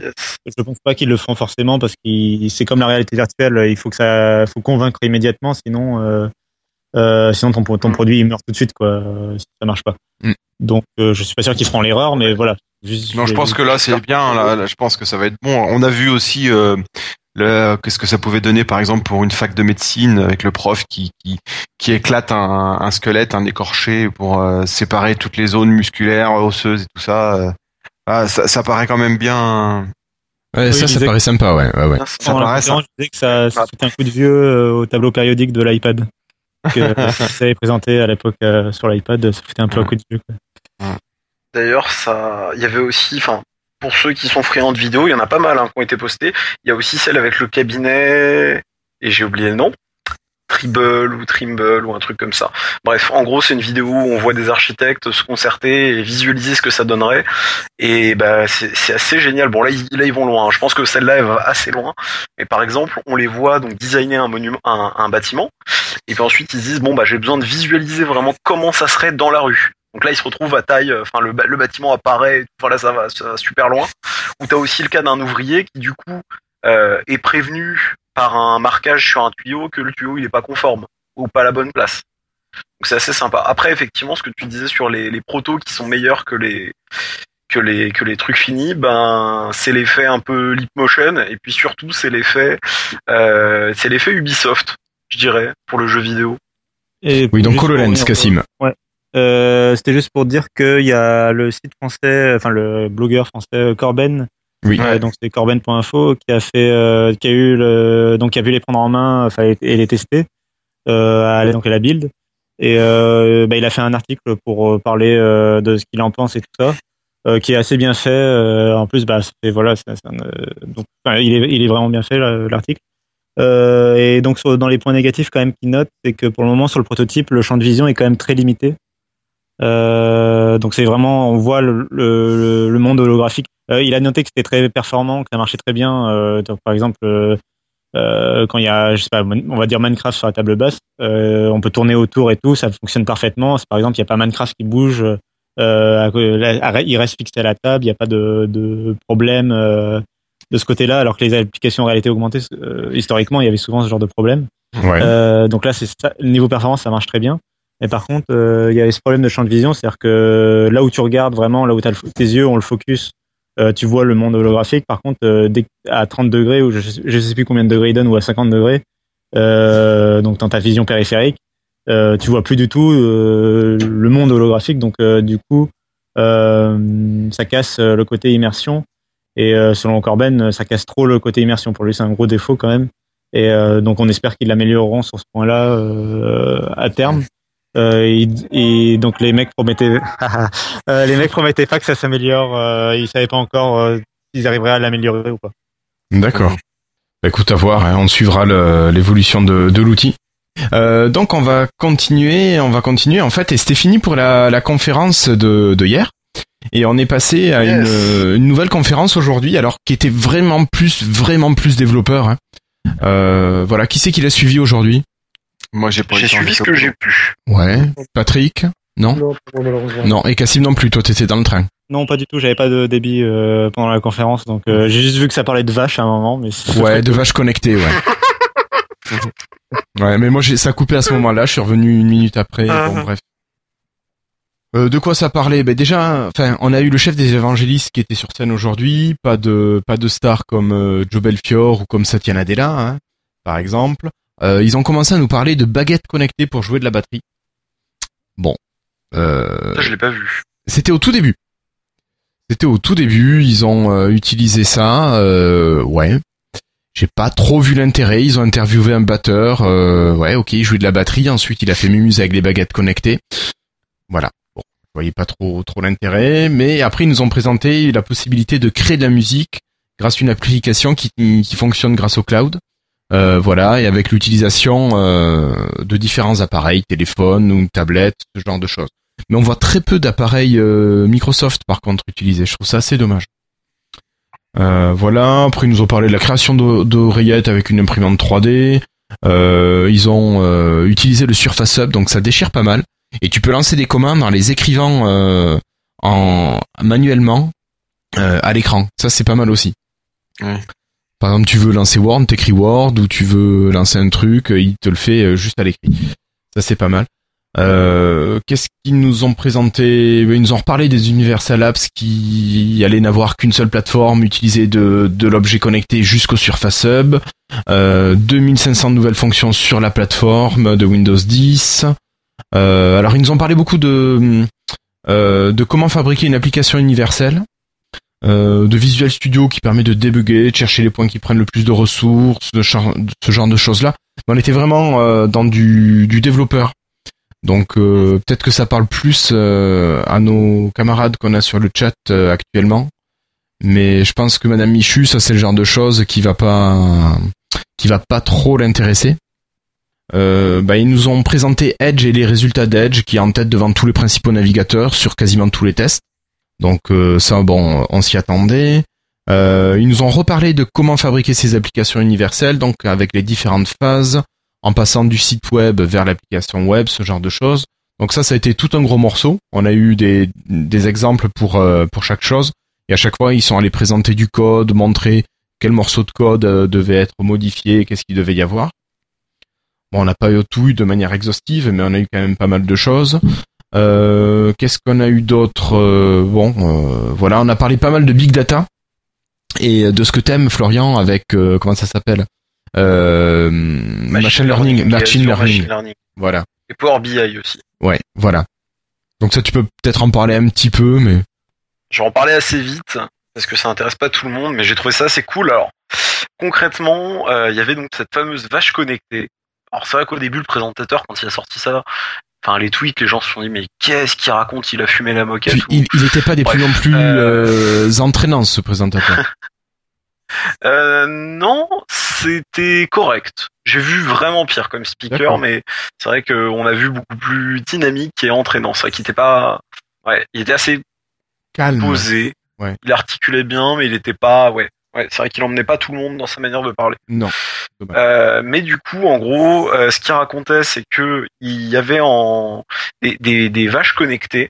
C'est-à-dire que c'est en fait, enfin, en gros, il a commencé par dire que euh, euh, il y a longtemps, dans les années 90, non, enfin, les années 80, c'était l'usage des, des, des données analogiques, donc les cassettes, les Ah oui, oui. euh, CD, tout ce qui était physique, qui était majoritaire. Ensuite, il nous a dit qu'en années 90, explosion forcément des données numériques, donc générées par les ordis, Les et puis aussi. euh, 2015, DVD. oui, oui du coup, euh, en 2015, et puis surtout en 2020, voilà, en 2015, ça commençait à être concurrencé, entre guillemets, à être sur une pente, et puis être concurrencé par les données des objets connectés à Internet, les smartphones, les objets connectés, et puis qu'en 2020, les prévisions, c'était que ça allait exploser. Et donc ces y fameuses plus connectées, elles ont d'analogie. des podomètres. Oui, Oui. aussi, c'est vrai que j'ai oublié de le, alors que je l'ai tweeté. Mm. Euh, je vais y arriver. Oui, donc ces fameuses vaches connectées, elles ont des podomètres. Alors pourquoi? Parce qu'en fait, euh, le délire, c'est de, c'est que les, les périodes de, de, de chaleur des vaches, hein, pour les, les faire s'accoupler, sont assez courtes, quelques heures, et que comme en général ça arrive quand le fermier y dort, c'est pas très pratique. Du coup, ils ont calé des podomètres parce qu'ils ont réussi en analysant le comportement à voir que une vache Ah. qui avait ses chaleurs, elle allait marcher beaucoup plus à telle période. Et, euh, et du coup, ils se basent là-dessus pour envoyer un rappel chez le, enfin, sur le smartphone de l'éleveur, etc., etc. Ils ont même réussi à trouver que si c'était dans le premier laps de temps, ça allait avoir plus de probabilité que ce soit un garçon, enfin un mâle, euh, et dans le second laps une femelle. Alors c'est peut-être l'inverse. Hein. Il y a eu cet exemple-là. Bon alors, j'entends bien. Cet exemple-là, il est assez, il peut être quand même assez dérangeant dans l'idée de ce qu'on peut en faire. Glauque. Parce que bon, euh, bienvenue à Gataka, tout ça. Oui, voilà. c'est le mot que tu cherches, je crois. Guillaume. Non, c'est moi qui l'ai donné le mot glauque. quoi? Glauque, c'est le mot que tu cherches, non? Euh, c'est le mot que j'ai Ah écrit ouais dans le document, ouais. Ah, il y, a un- C'est- il y a un mot glauque quelque part. Ouais. Non, euh, non, mais c'est Je sais pas. c'est- bon. c'est que c'est que Euh, c'est je ça. quoi. Et là, tu peux parler du projet génome avec l'analyse du génome et des maladies. Yes, ça c'était intéressant. Alors j'ai j'ai loupé le projet génome. En fait, Ah. moi ce que j'ai eu c'est la partie maladie. D'accord. Ben ils ont, euh, ben, en fait, c'est- un peu la même chose. À partir de l'étude de génome de personnes, ils vont euh, montrer qu'on a des prédispositions pour telle ou telle maladie, ce genre Ouais, de choses. Et euh, c'est vrai que moi je trouve qu'on se rapproche tellement de projets de Bienvenue à Gataka où on, on va choisir euh, euh, ta progéniture, euh, voilà, avant de la concevoir même, où t'as t'as plus rien de naturel. euh, Non, non, c'est sûr qu'il faut pas que ça aille trop loin. Après, c'est c'est vrai que le côté prévention des maladies peut être intéressant. Enfin, t'imagines pour quelqu'un qui est mais t'imagines, tu veux faire un crédit. de- tu veux faire une demande de crédit Ah oui, oui, habitation, oui, non, on ça, va étudier ton Ça, génome. ça. Euh, ah non non non, vous avez des risques là. Oh là, c'est vous, euh, c'est mort. Euh, voilà, je veux dire, on, a, Ça, ça, on ça, peut très totalement. rapidement dériver et euh, arriver sur des abus. Oui. Surtout qu'on a vu que maintenant nos Ah. données allaient plus rester tellement euh, privées. On- dérive déjà hein, en fait parce qu'il y a déjà des assurances aux États-Unis qui commencent à faire de à dire bah non mais attendez on Alors va vous attends, faire faire un on, on va check-up, quand même saluer Cassim, on va le remercier pour euh, pour sa présence et on va lui souhaiter un bon retour à Toulouse en train. hein. bon, rentre bien en train Cassim bon bonne expérience de la SNCF Ah, écoute, au moins il a eu de l'électricité. Euh, allez, ciao Cassim et merci. Euh, oui, donc, euh, pardon, excuse-moi Florian, je t'ai coupé, tu peux reprendre. Euh, non, je sais pas.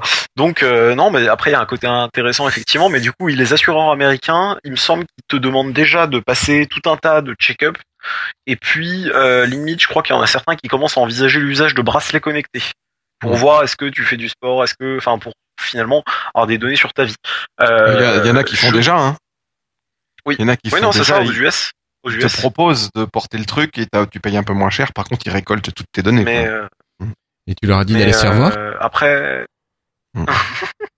Ce non, ce genre de c'est- truc. euh, Je crois qu'aux C'est États-Unis. aux États-Unis, hein, donc nous pour l'instant on n'a pas ça.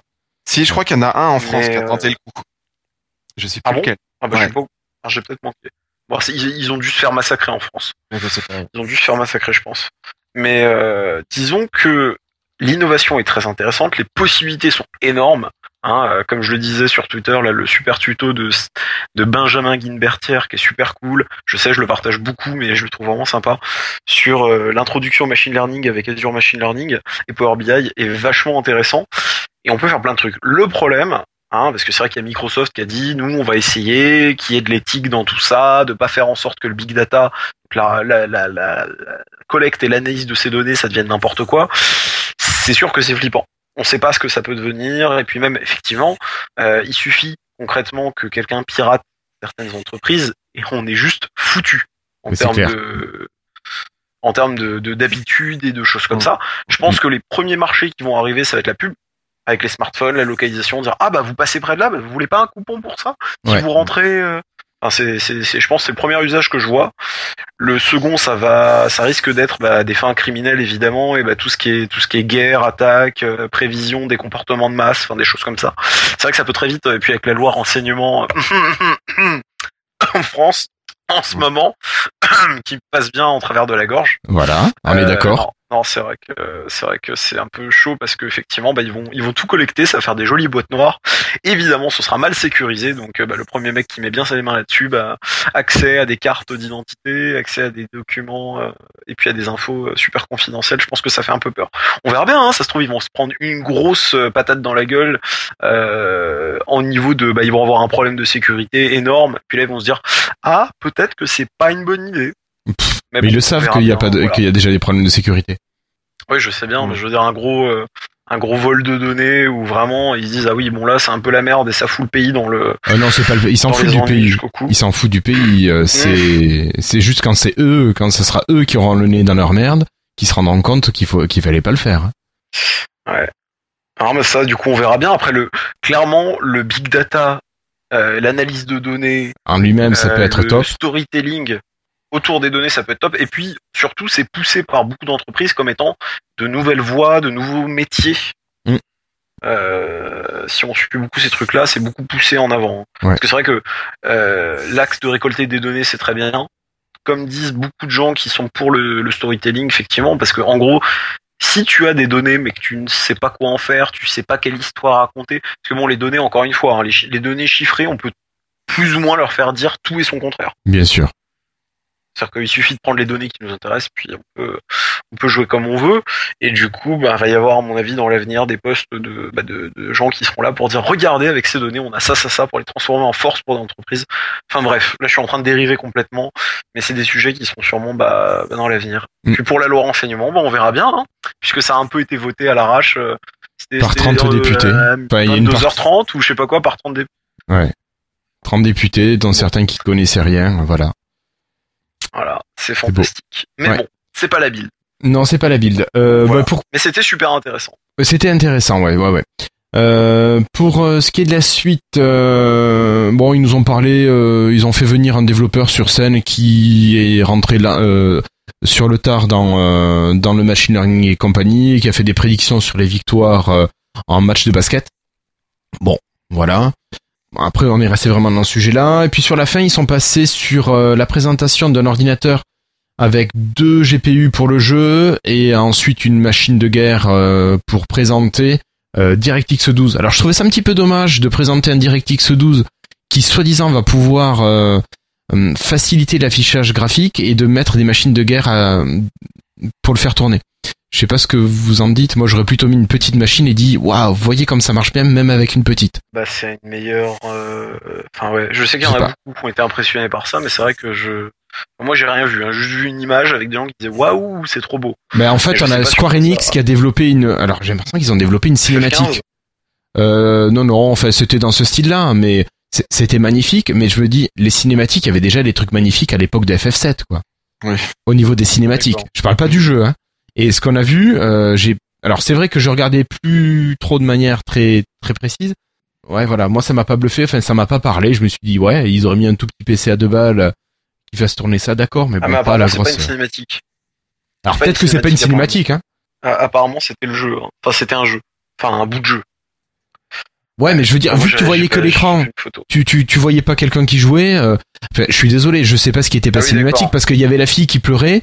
euh, tu la voyais se relever, se retourner.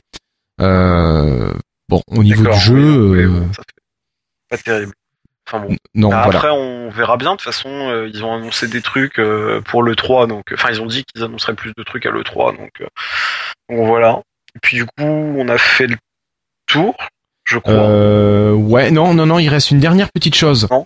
Euh, on a eu la possibilité de créer des modes pour Minecraft directement à partir de Visual Studio. Ah oui, oui, c'est vrai, Voilà, c'est vrai. voilà, voilà. Donc euh, ça, c'était le- les petites possibilités. Hyper important. Bah, maintenant que Minecraft appartient à Microsoft, oui, oui, je pense que c'est important, ouais. Ça leur permet déjà de rentabiliser, commencer à rentabiliser Minecraft, hein, qu'ils viennent d'acheter. Yes. Voilà, donc a priori. du coup, bah, maintenant qu'on Oui, vas-y, vas- vas-y. Florian. Non, non, moi je, non, j'allais dire une bêtise.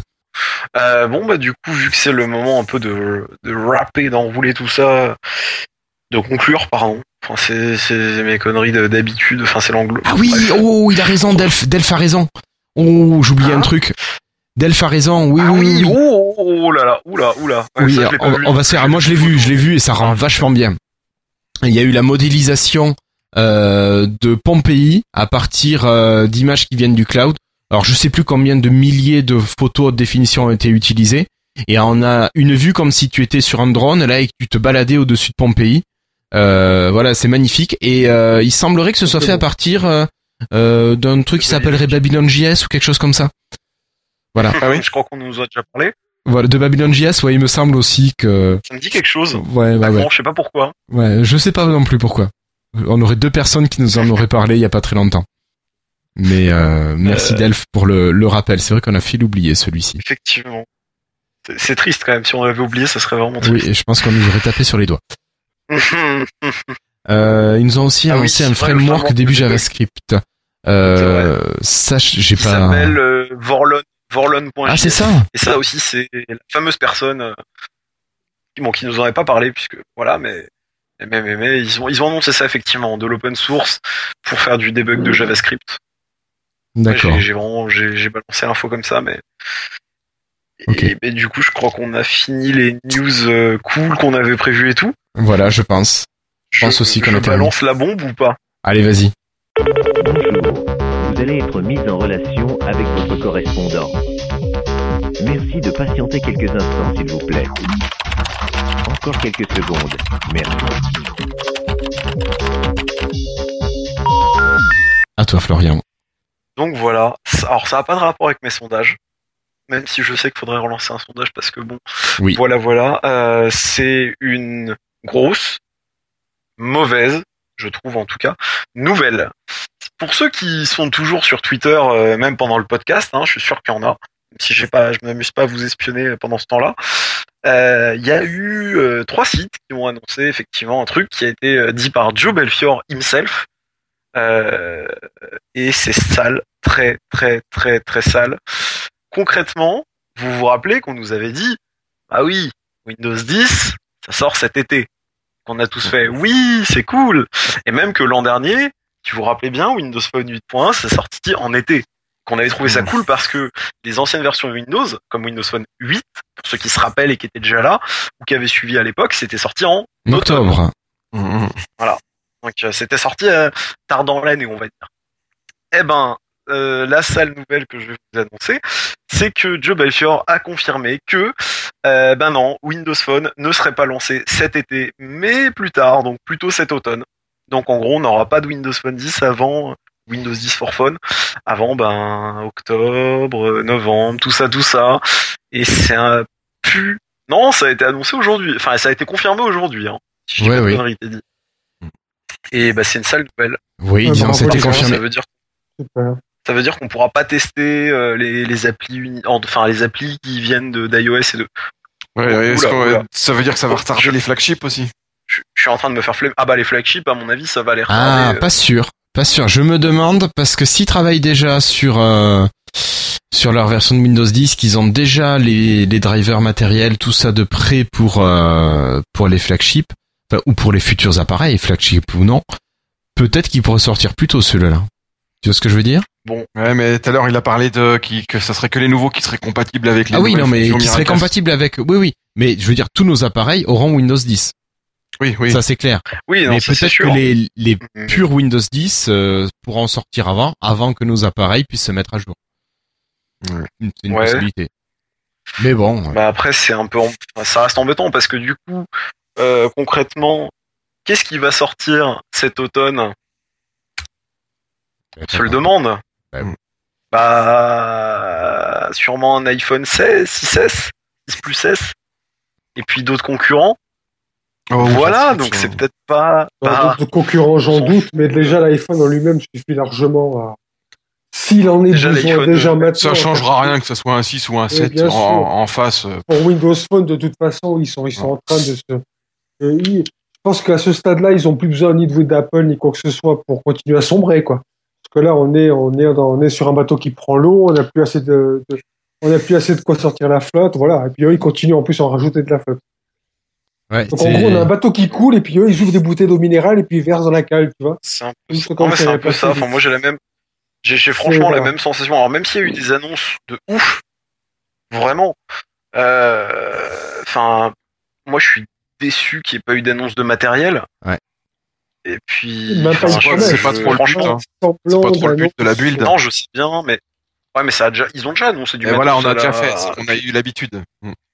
Ça a déjà été fait et puis puis en parler au moins voilà donner des infos parce que le 940 ça fait quand même un certain enfin 940 entre guillemets ça, ça fait quand même un petit moment qu'on nous dit que ça va être terrible euh, bah ouais enfin moi je veux bien des infos parce que encore une fois enfin est-ce que vous vous, vous sentez enfin je sais pas pour quelqu'un qui change souvent de téléphone c'est énorme c'est supra long d'attendre jusqu'en octobre Moi, je t'avoue, je change tous les deux ans, donc euh, ça me dérange pas. Ouais, bon, ça va. Ouais. Mm. Euh, Enfin, pour pour quelqu'un euh, qui change souvent et puis même, enfin, comment dire euh, Après, je, je trouve que c'est beaucoup trop long depuis le dernier flagship, c'est clair. Beaucoup- Par contre, faut pas oublier qu'ils nous sortent des téléphones quasiment tous les deux mois dans le bas et milieu de gamme. Ouais, mais dans le bas euh, de gamme. Mais mais voilà, le, hein, mais le ça, on en a déjà 930 est sorti il y a combien de temps par contre? Bah, plus d'un an. il y a un an.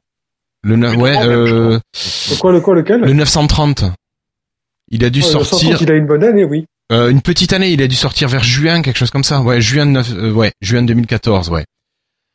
Euh, oui, non, mais c'est clair. C'est- convaincant, c'est plutôt le 15-20. Or, lui, il a le- bientôt deux ans. Le 930, concrètement, le 930, c'est un 15-20 en plus petit avec un design moins sympa parce que le- différent. Enfin, il faut avec le une design- batterie à chier, excusez-moi de le dire comme ça. Oui, oui, oui. et la batterie. Pour C'est moi, le moi, c'est vraiment ça qui me 930, choque.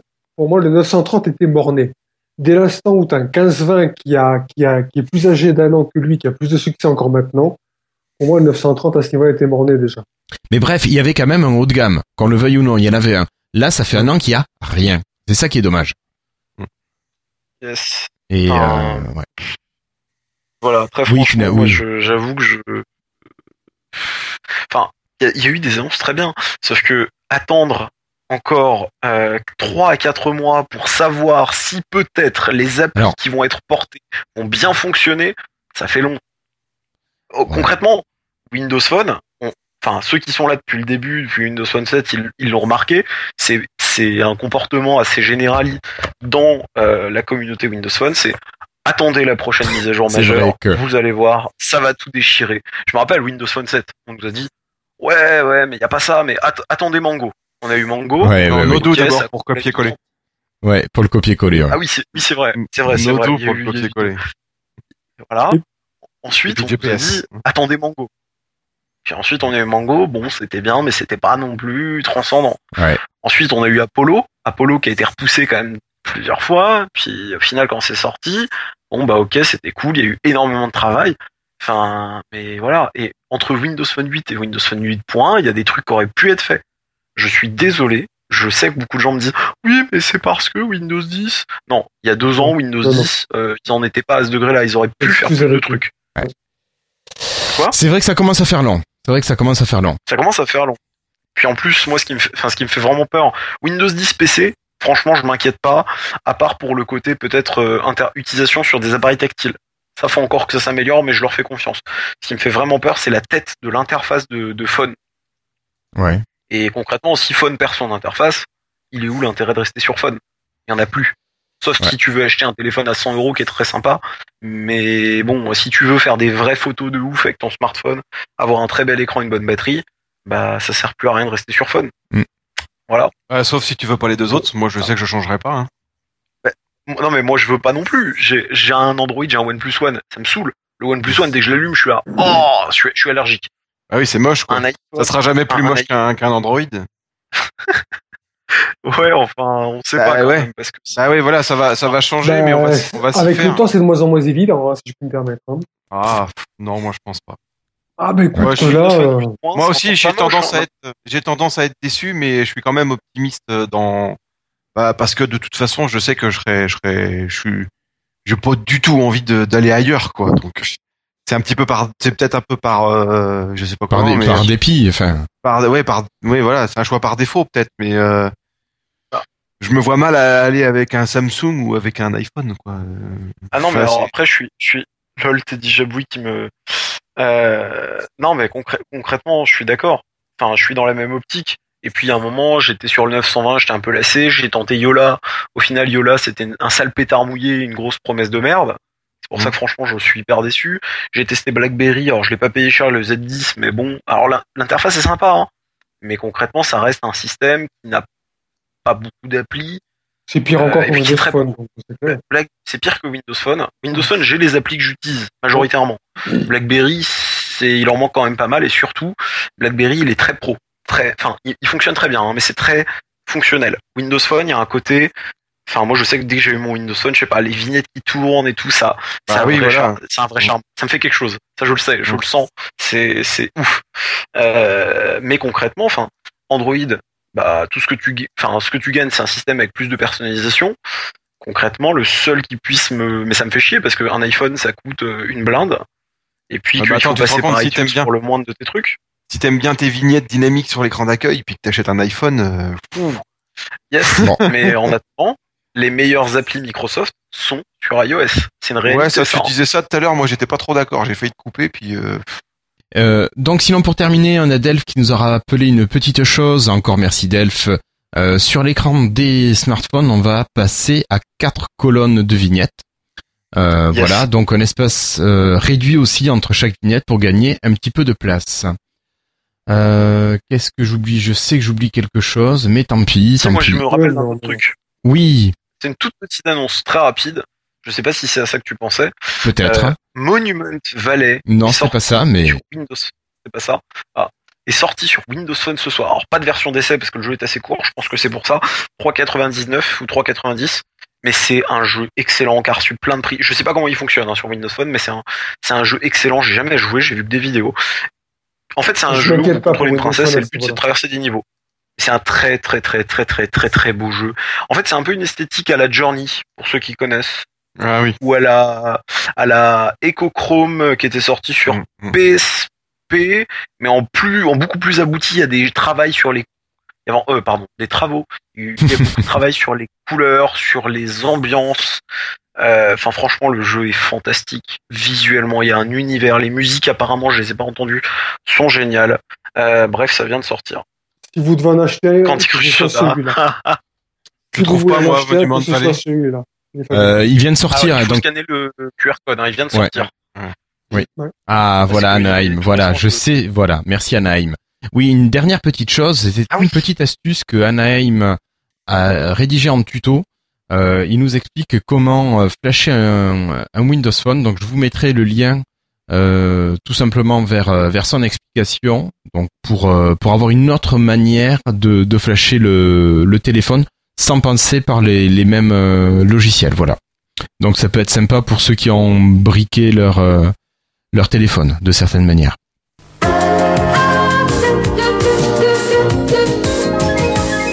Euh, juste pour terminer, messieurs, est-ce que vous avez un petit mot à, à partager avant de se quitter? Ouais, moi j'ai fini ce matin de d'écouter le podcast où j'étais absent là il y a 15 jours avec euh, David euh, euh, David euh, Rousset, Oui. c'est ça? Rousseau Oui, oui. Non, Rousset, oui. Et euh, il est vraiment excellent cet homme-là. Vraiment passé une superbe écoute de ce podcast. Et après je me suis dit c'est dommage que j'étais pas là quoi. Puis en même temps du coup je l'ai bien apprécié en, à l'écoute seulement quoi. Mm. Donc euh, ouais, vraiment super ce gars-là. Ok, ben super. Patrick, un petit mot? Écoute, un petit coucou à toute l'équipe. euh, on va quand même en parler ce soir, même si peut-être on fera un hors-série pour un de ces quatre. Un petit coucou à toute l'équipe de Space Origin, hein, le, qui sont depuis quelques, quelques jours sur les dents un petit peu suite à, à le lancement massif de leur petit jeu de gestion stratégie euh, sur navigateur. Bah écoute, Donc, tu m'as un peu piqué mon mot. euh, C'est vrai, oh, je suis désolé. Mais tu peux, mais tu sais quoi, répète-le, c'est pas grave. On le redira jamais assez. On adore Voilà. cette équipe, on adore leurs jeux, ils sont géniaux. On les aime, enfin voilà quoi, tout ça. Pour ceux qui connaissent pas encore, allez-y. Hein, c'est euh, euh, que- c'est quoi le Alors, ben je vais leur donner. Euh, ben donc, voilà, à ton tour. alors, ben l'équipe de Space Origin qui, qui depuis la dernière fois quand même a quand même bien mis les mains dans le cambouis, en- entre autres avec IE. Euh, je les remercie parce que j'avais un peu fait le forcing. Et euh, tu vois, on parlait du bug de déplacement des, des vaisseaux. Euh, J'ai reçu un message comme quoi normalement il est corrigé. Ils sont fantastiques. Cool, Voilà. Ils sont fantastiques. bravo. Alors, de- je l'ai pas, j'ai pas pu le tester vu qu'on était en enregistrement, mais voilà. Euh, et ce que je voulais dire, donc, c'est euh, http play.spaceorigin.fr. Et si jamais vous voulez un parrain, vous pouvez essayer Irslo avec deux O. Voilà, ça sera euh, toujours possible. Et puis, euh, de toute façon, Patrick, Alba Forever. Hein. Alba Forever.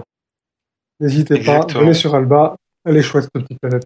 Euh, bah écoutez, messieurs, euh, j'ai peut-être oublié Florian pour le petit mot. Euh, bah, du coup, moi, j'ai pas grand chose à dire à part que c'était cool de faire un podcast, que j'en attendais un petit peu plus de cette build, mais sinon, il y a eu des annonces sympas. Et puis, bah, que j'ai un peu le moral euh, bof bof pour le coup. Non, mais il n'y a ça. pas de raison. Alors, on a David Catueux qui nous avait quand même dit qu'il y aurait des choses euh, qui seraient annoncées, donc Oui. j'ai quand même espoir. hein. J'ai espoir. Bah oui, mais moi je ouais, bah oui. Voilà. Bon, Restons positifs. par contre, pour la version desktop, moi, j'attends avec beaucoup d'impatience comme Windows 10 parce que Yes. j'aime beaucoup ce que je vois.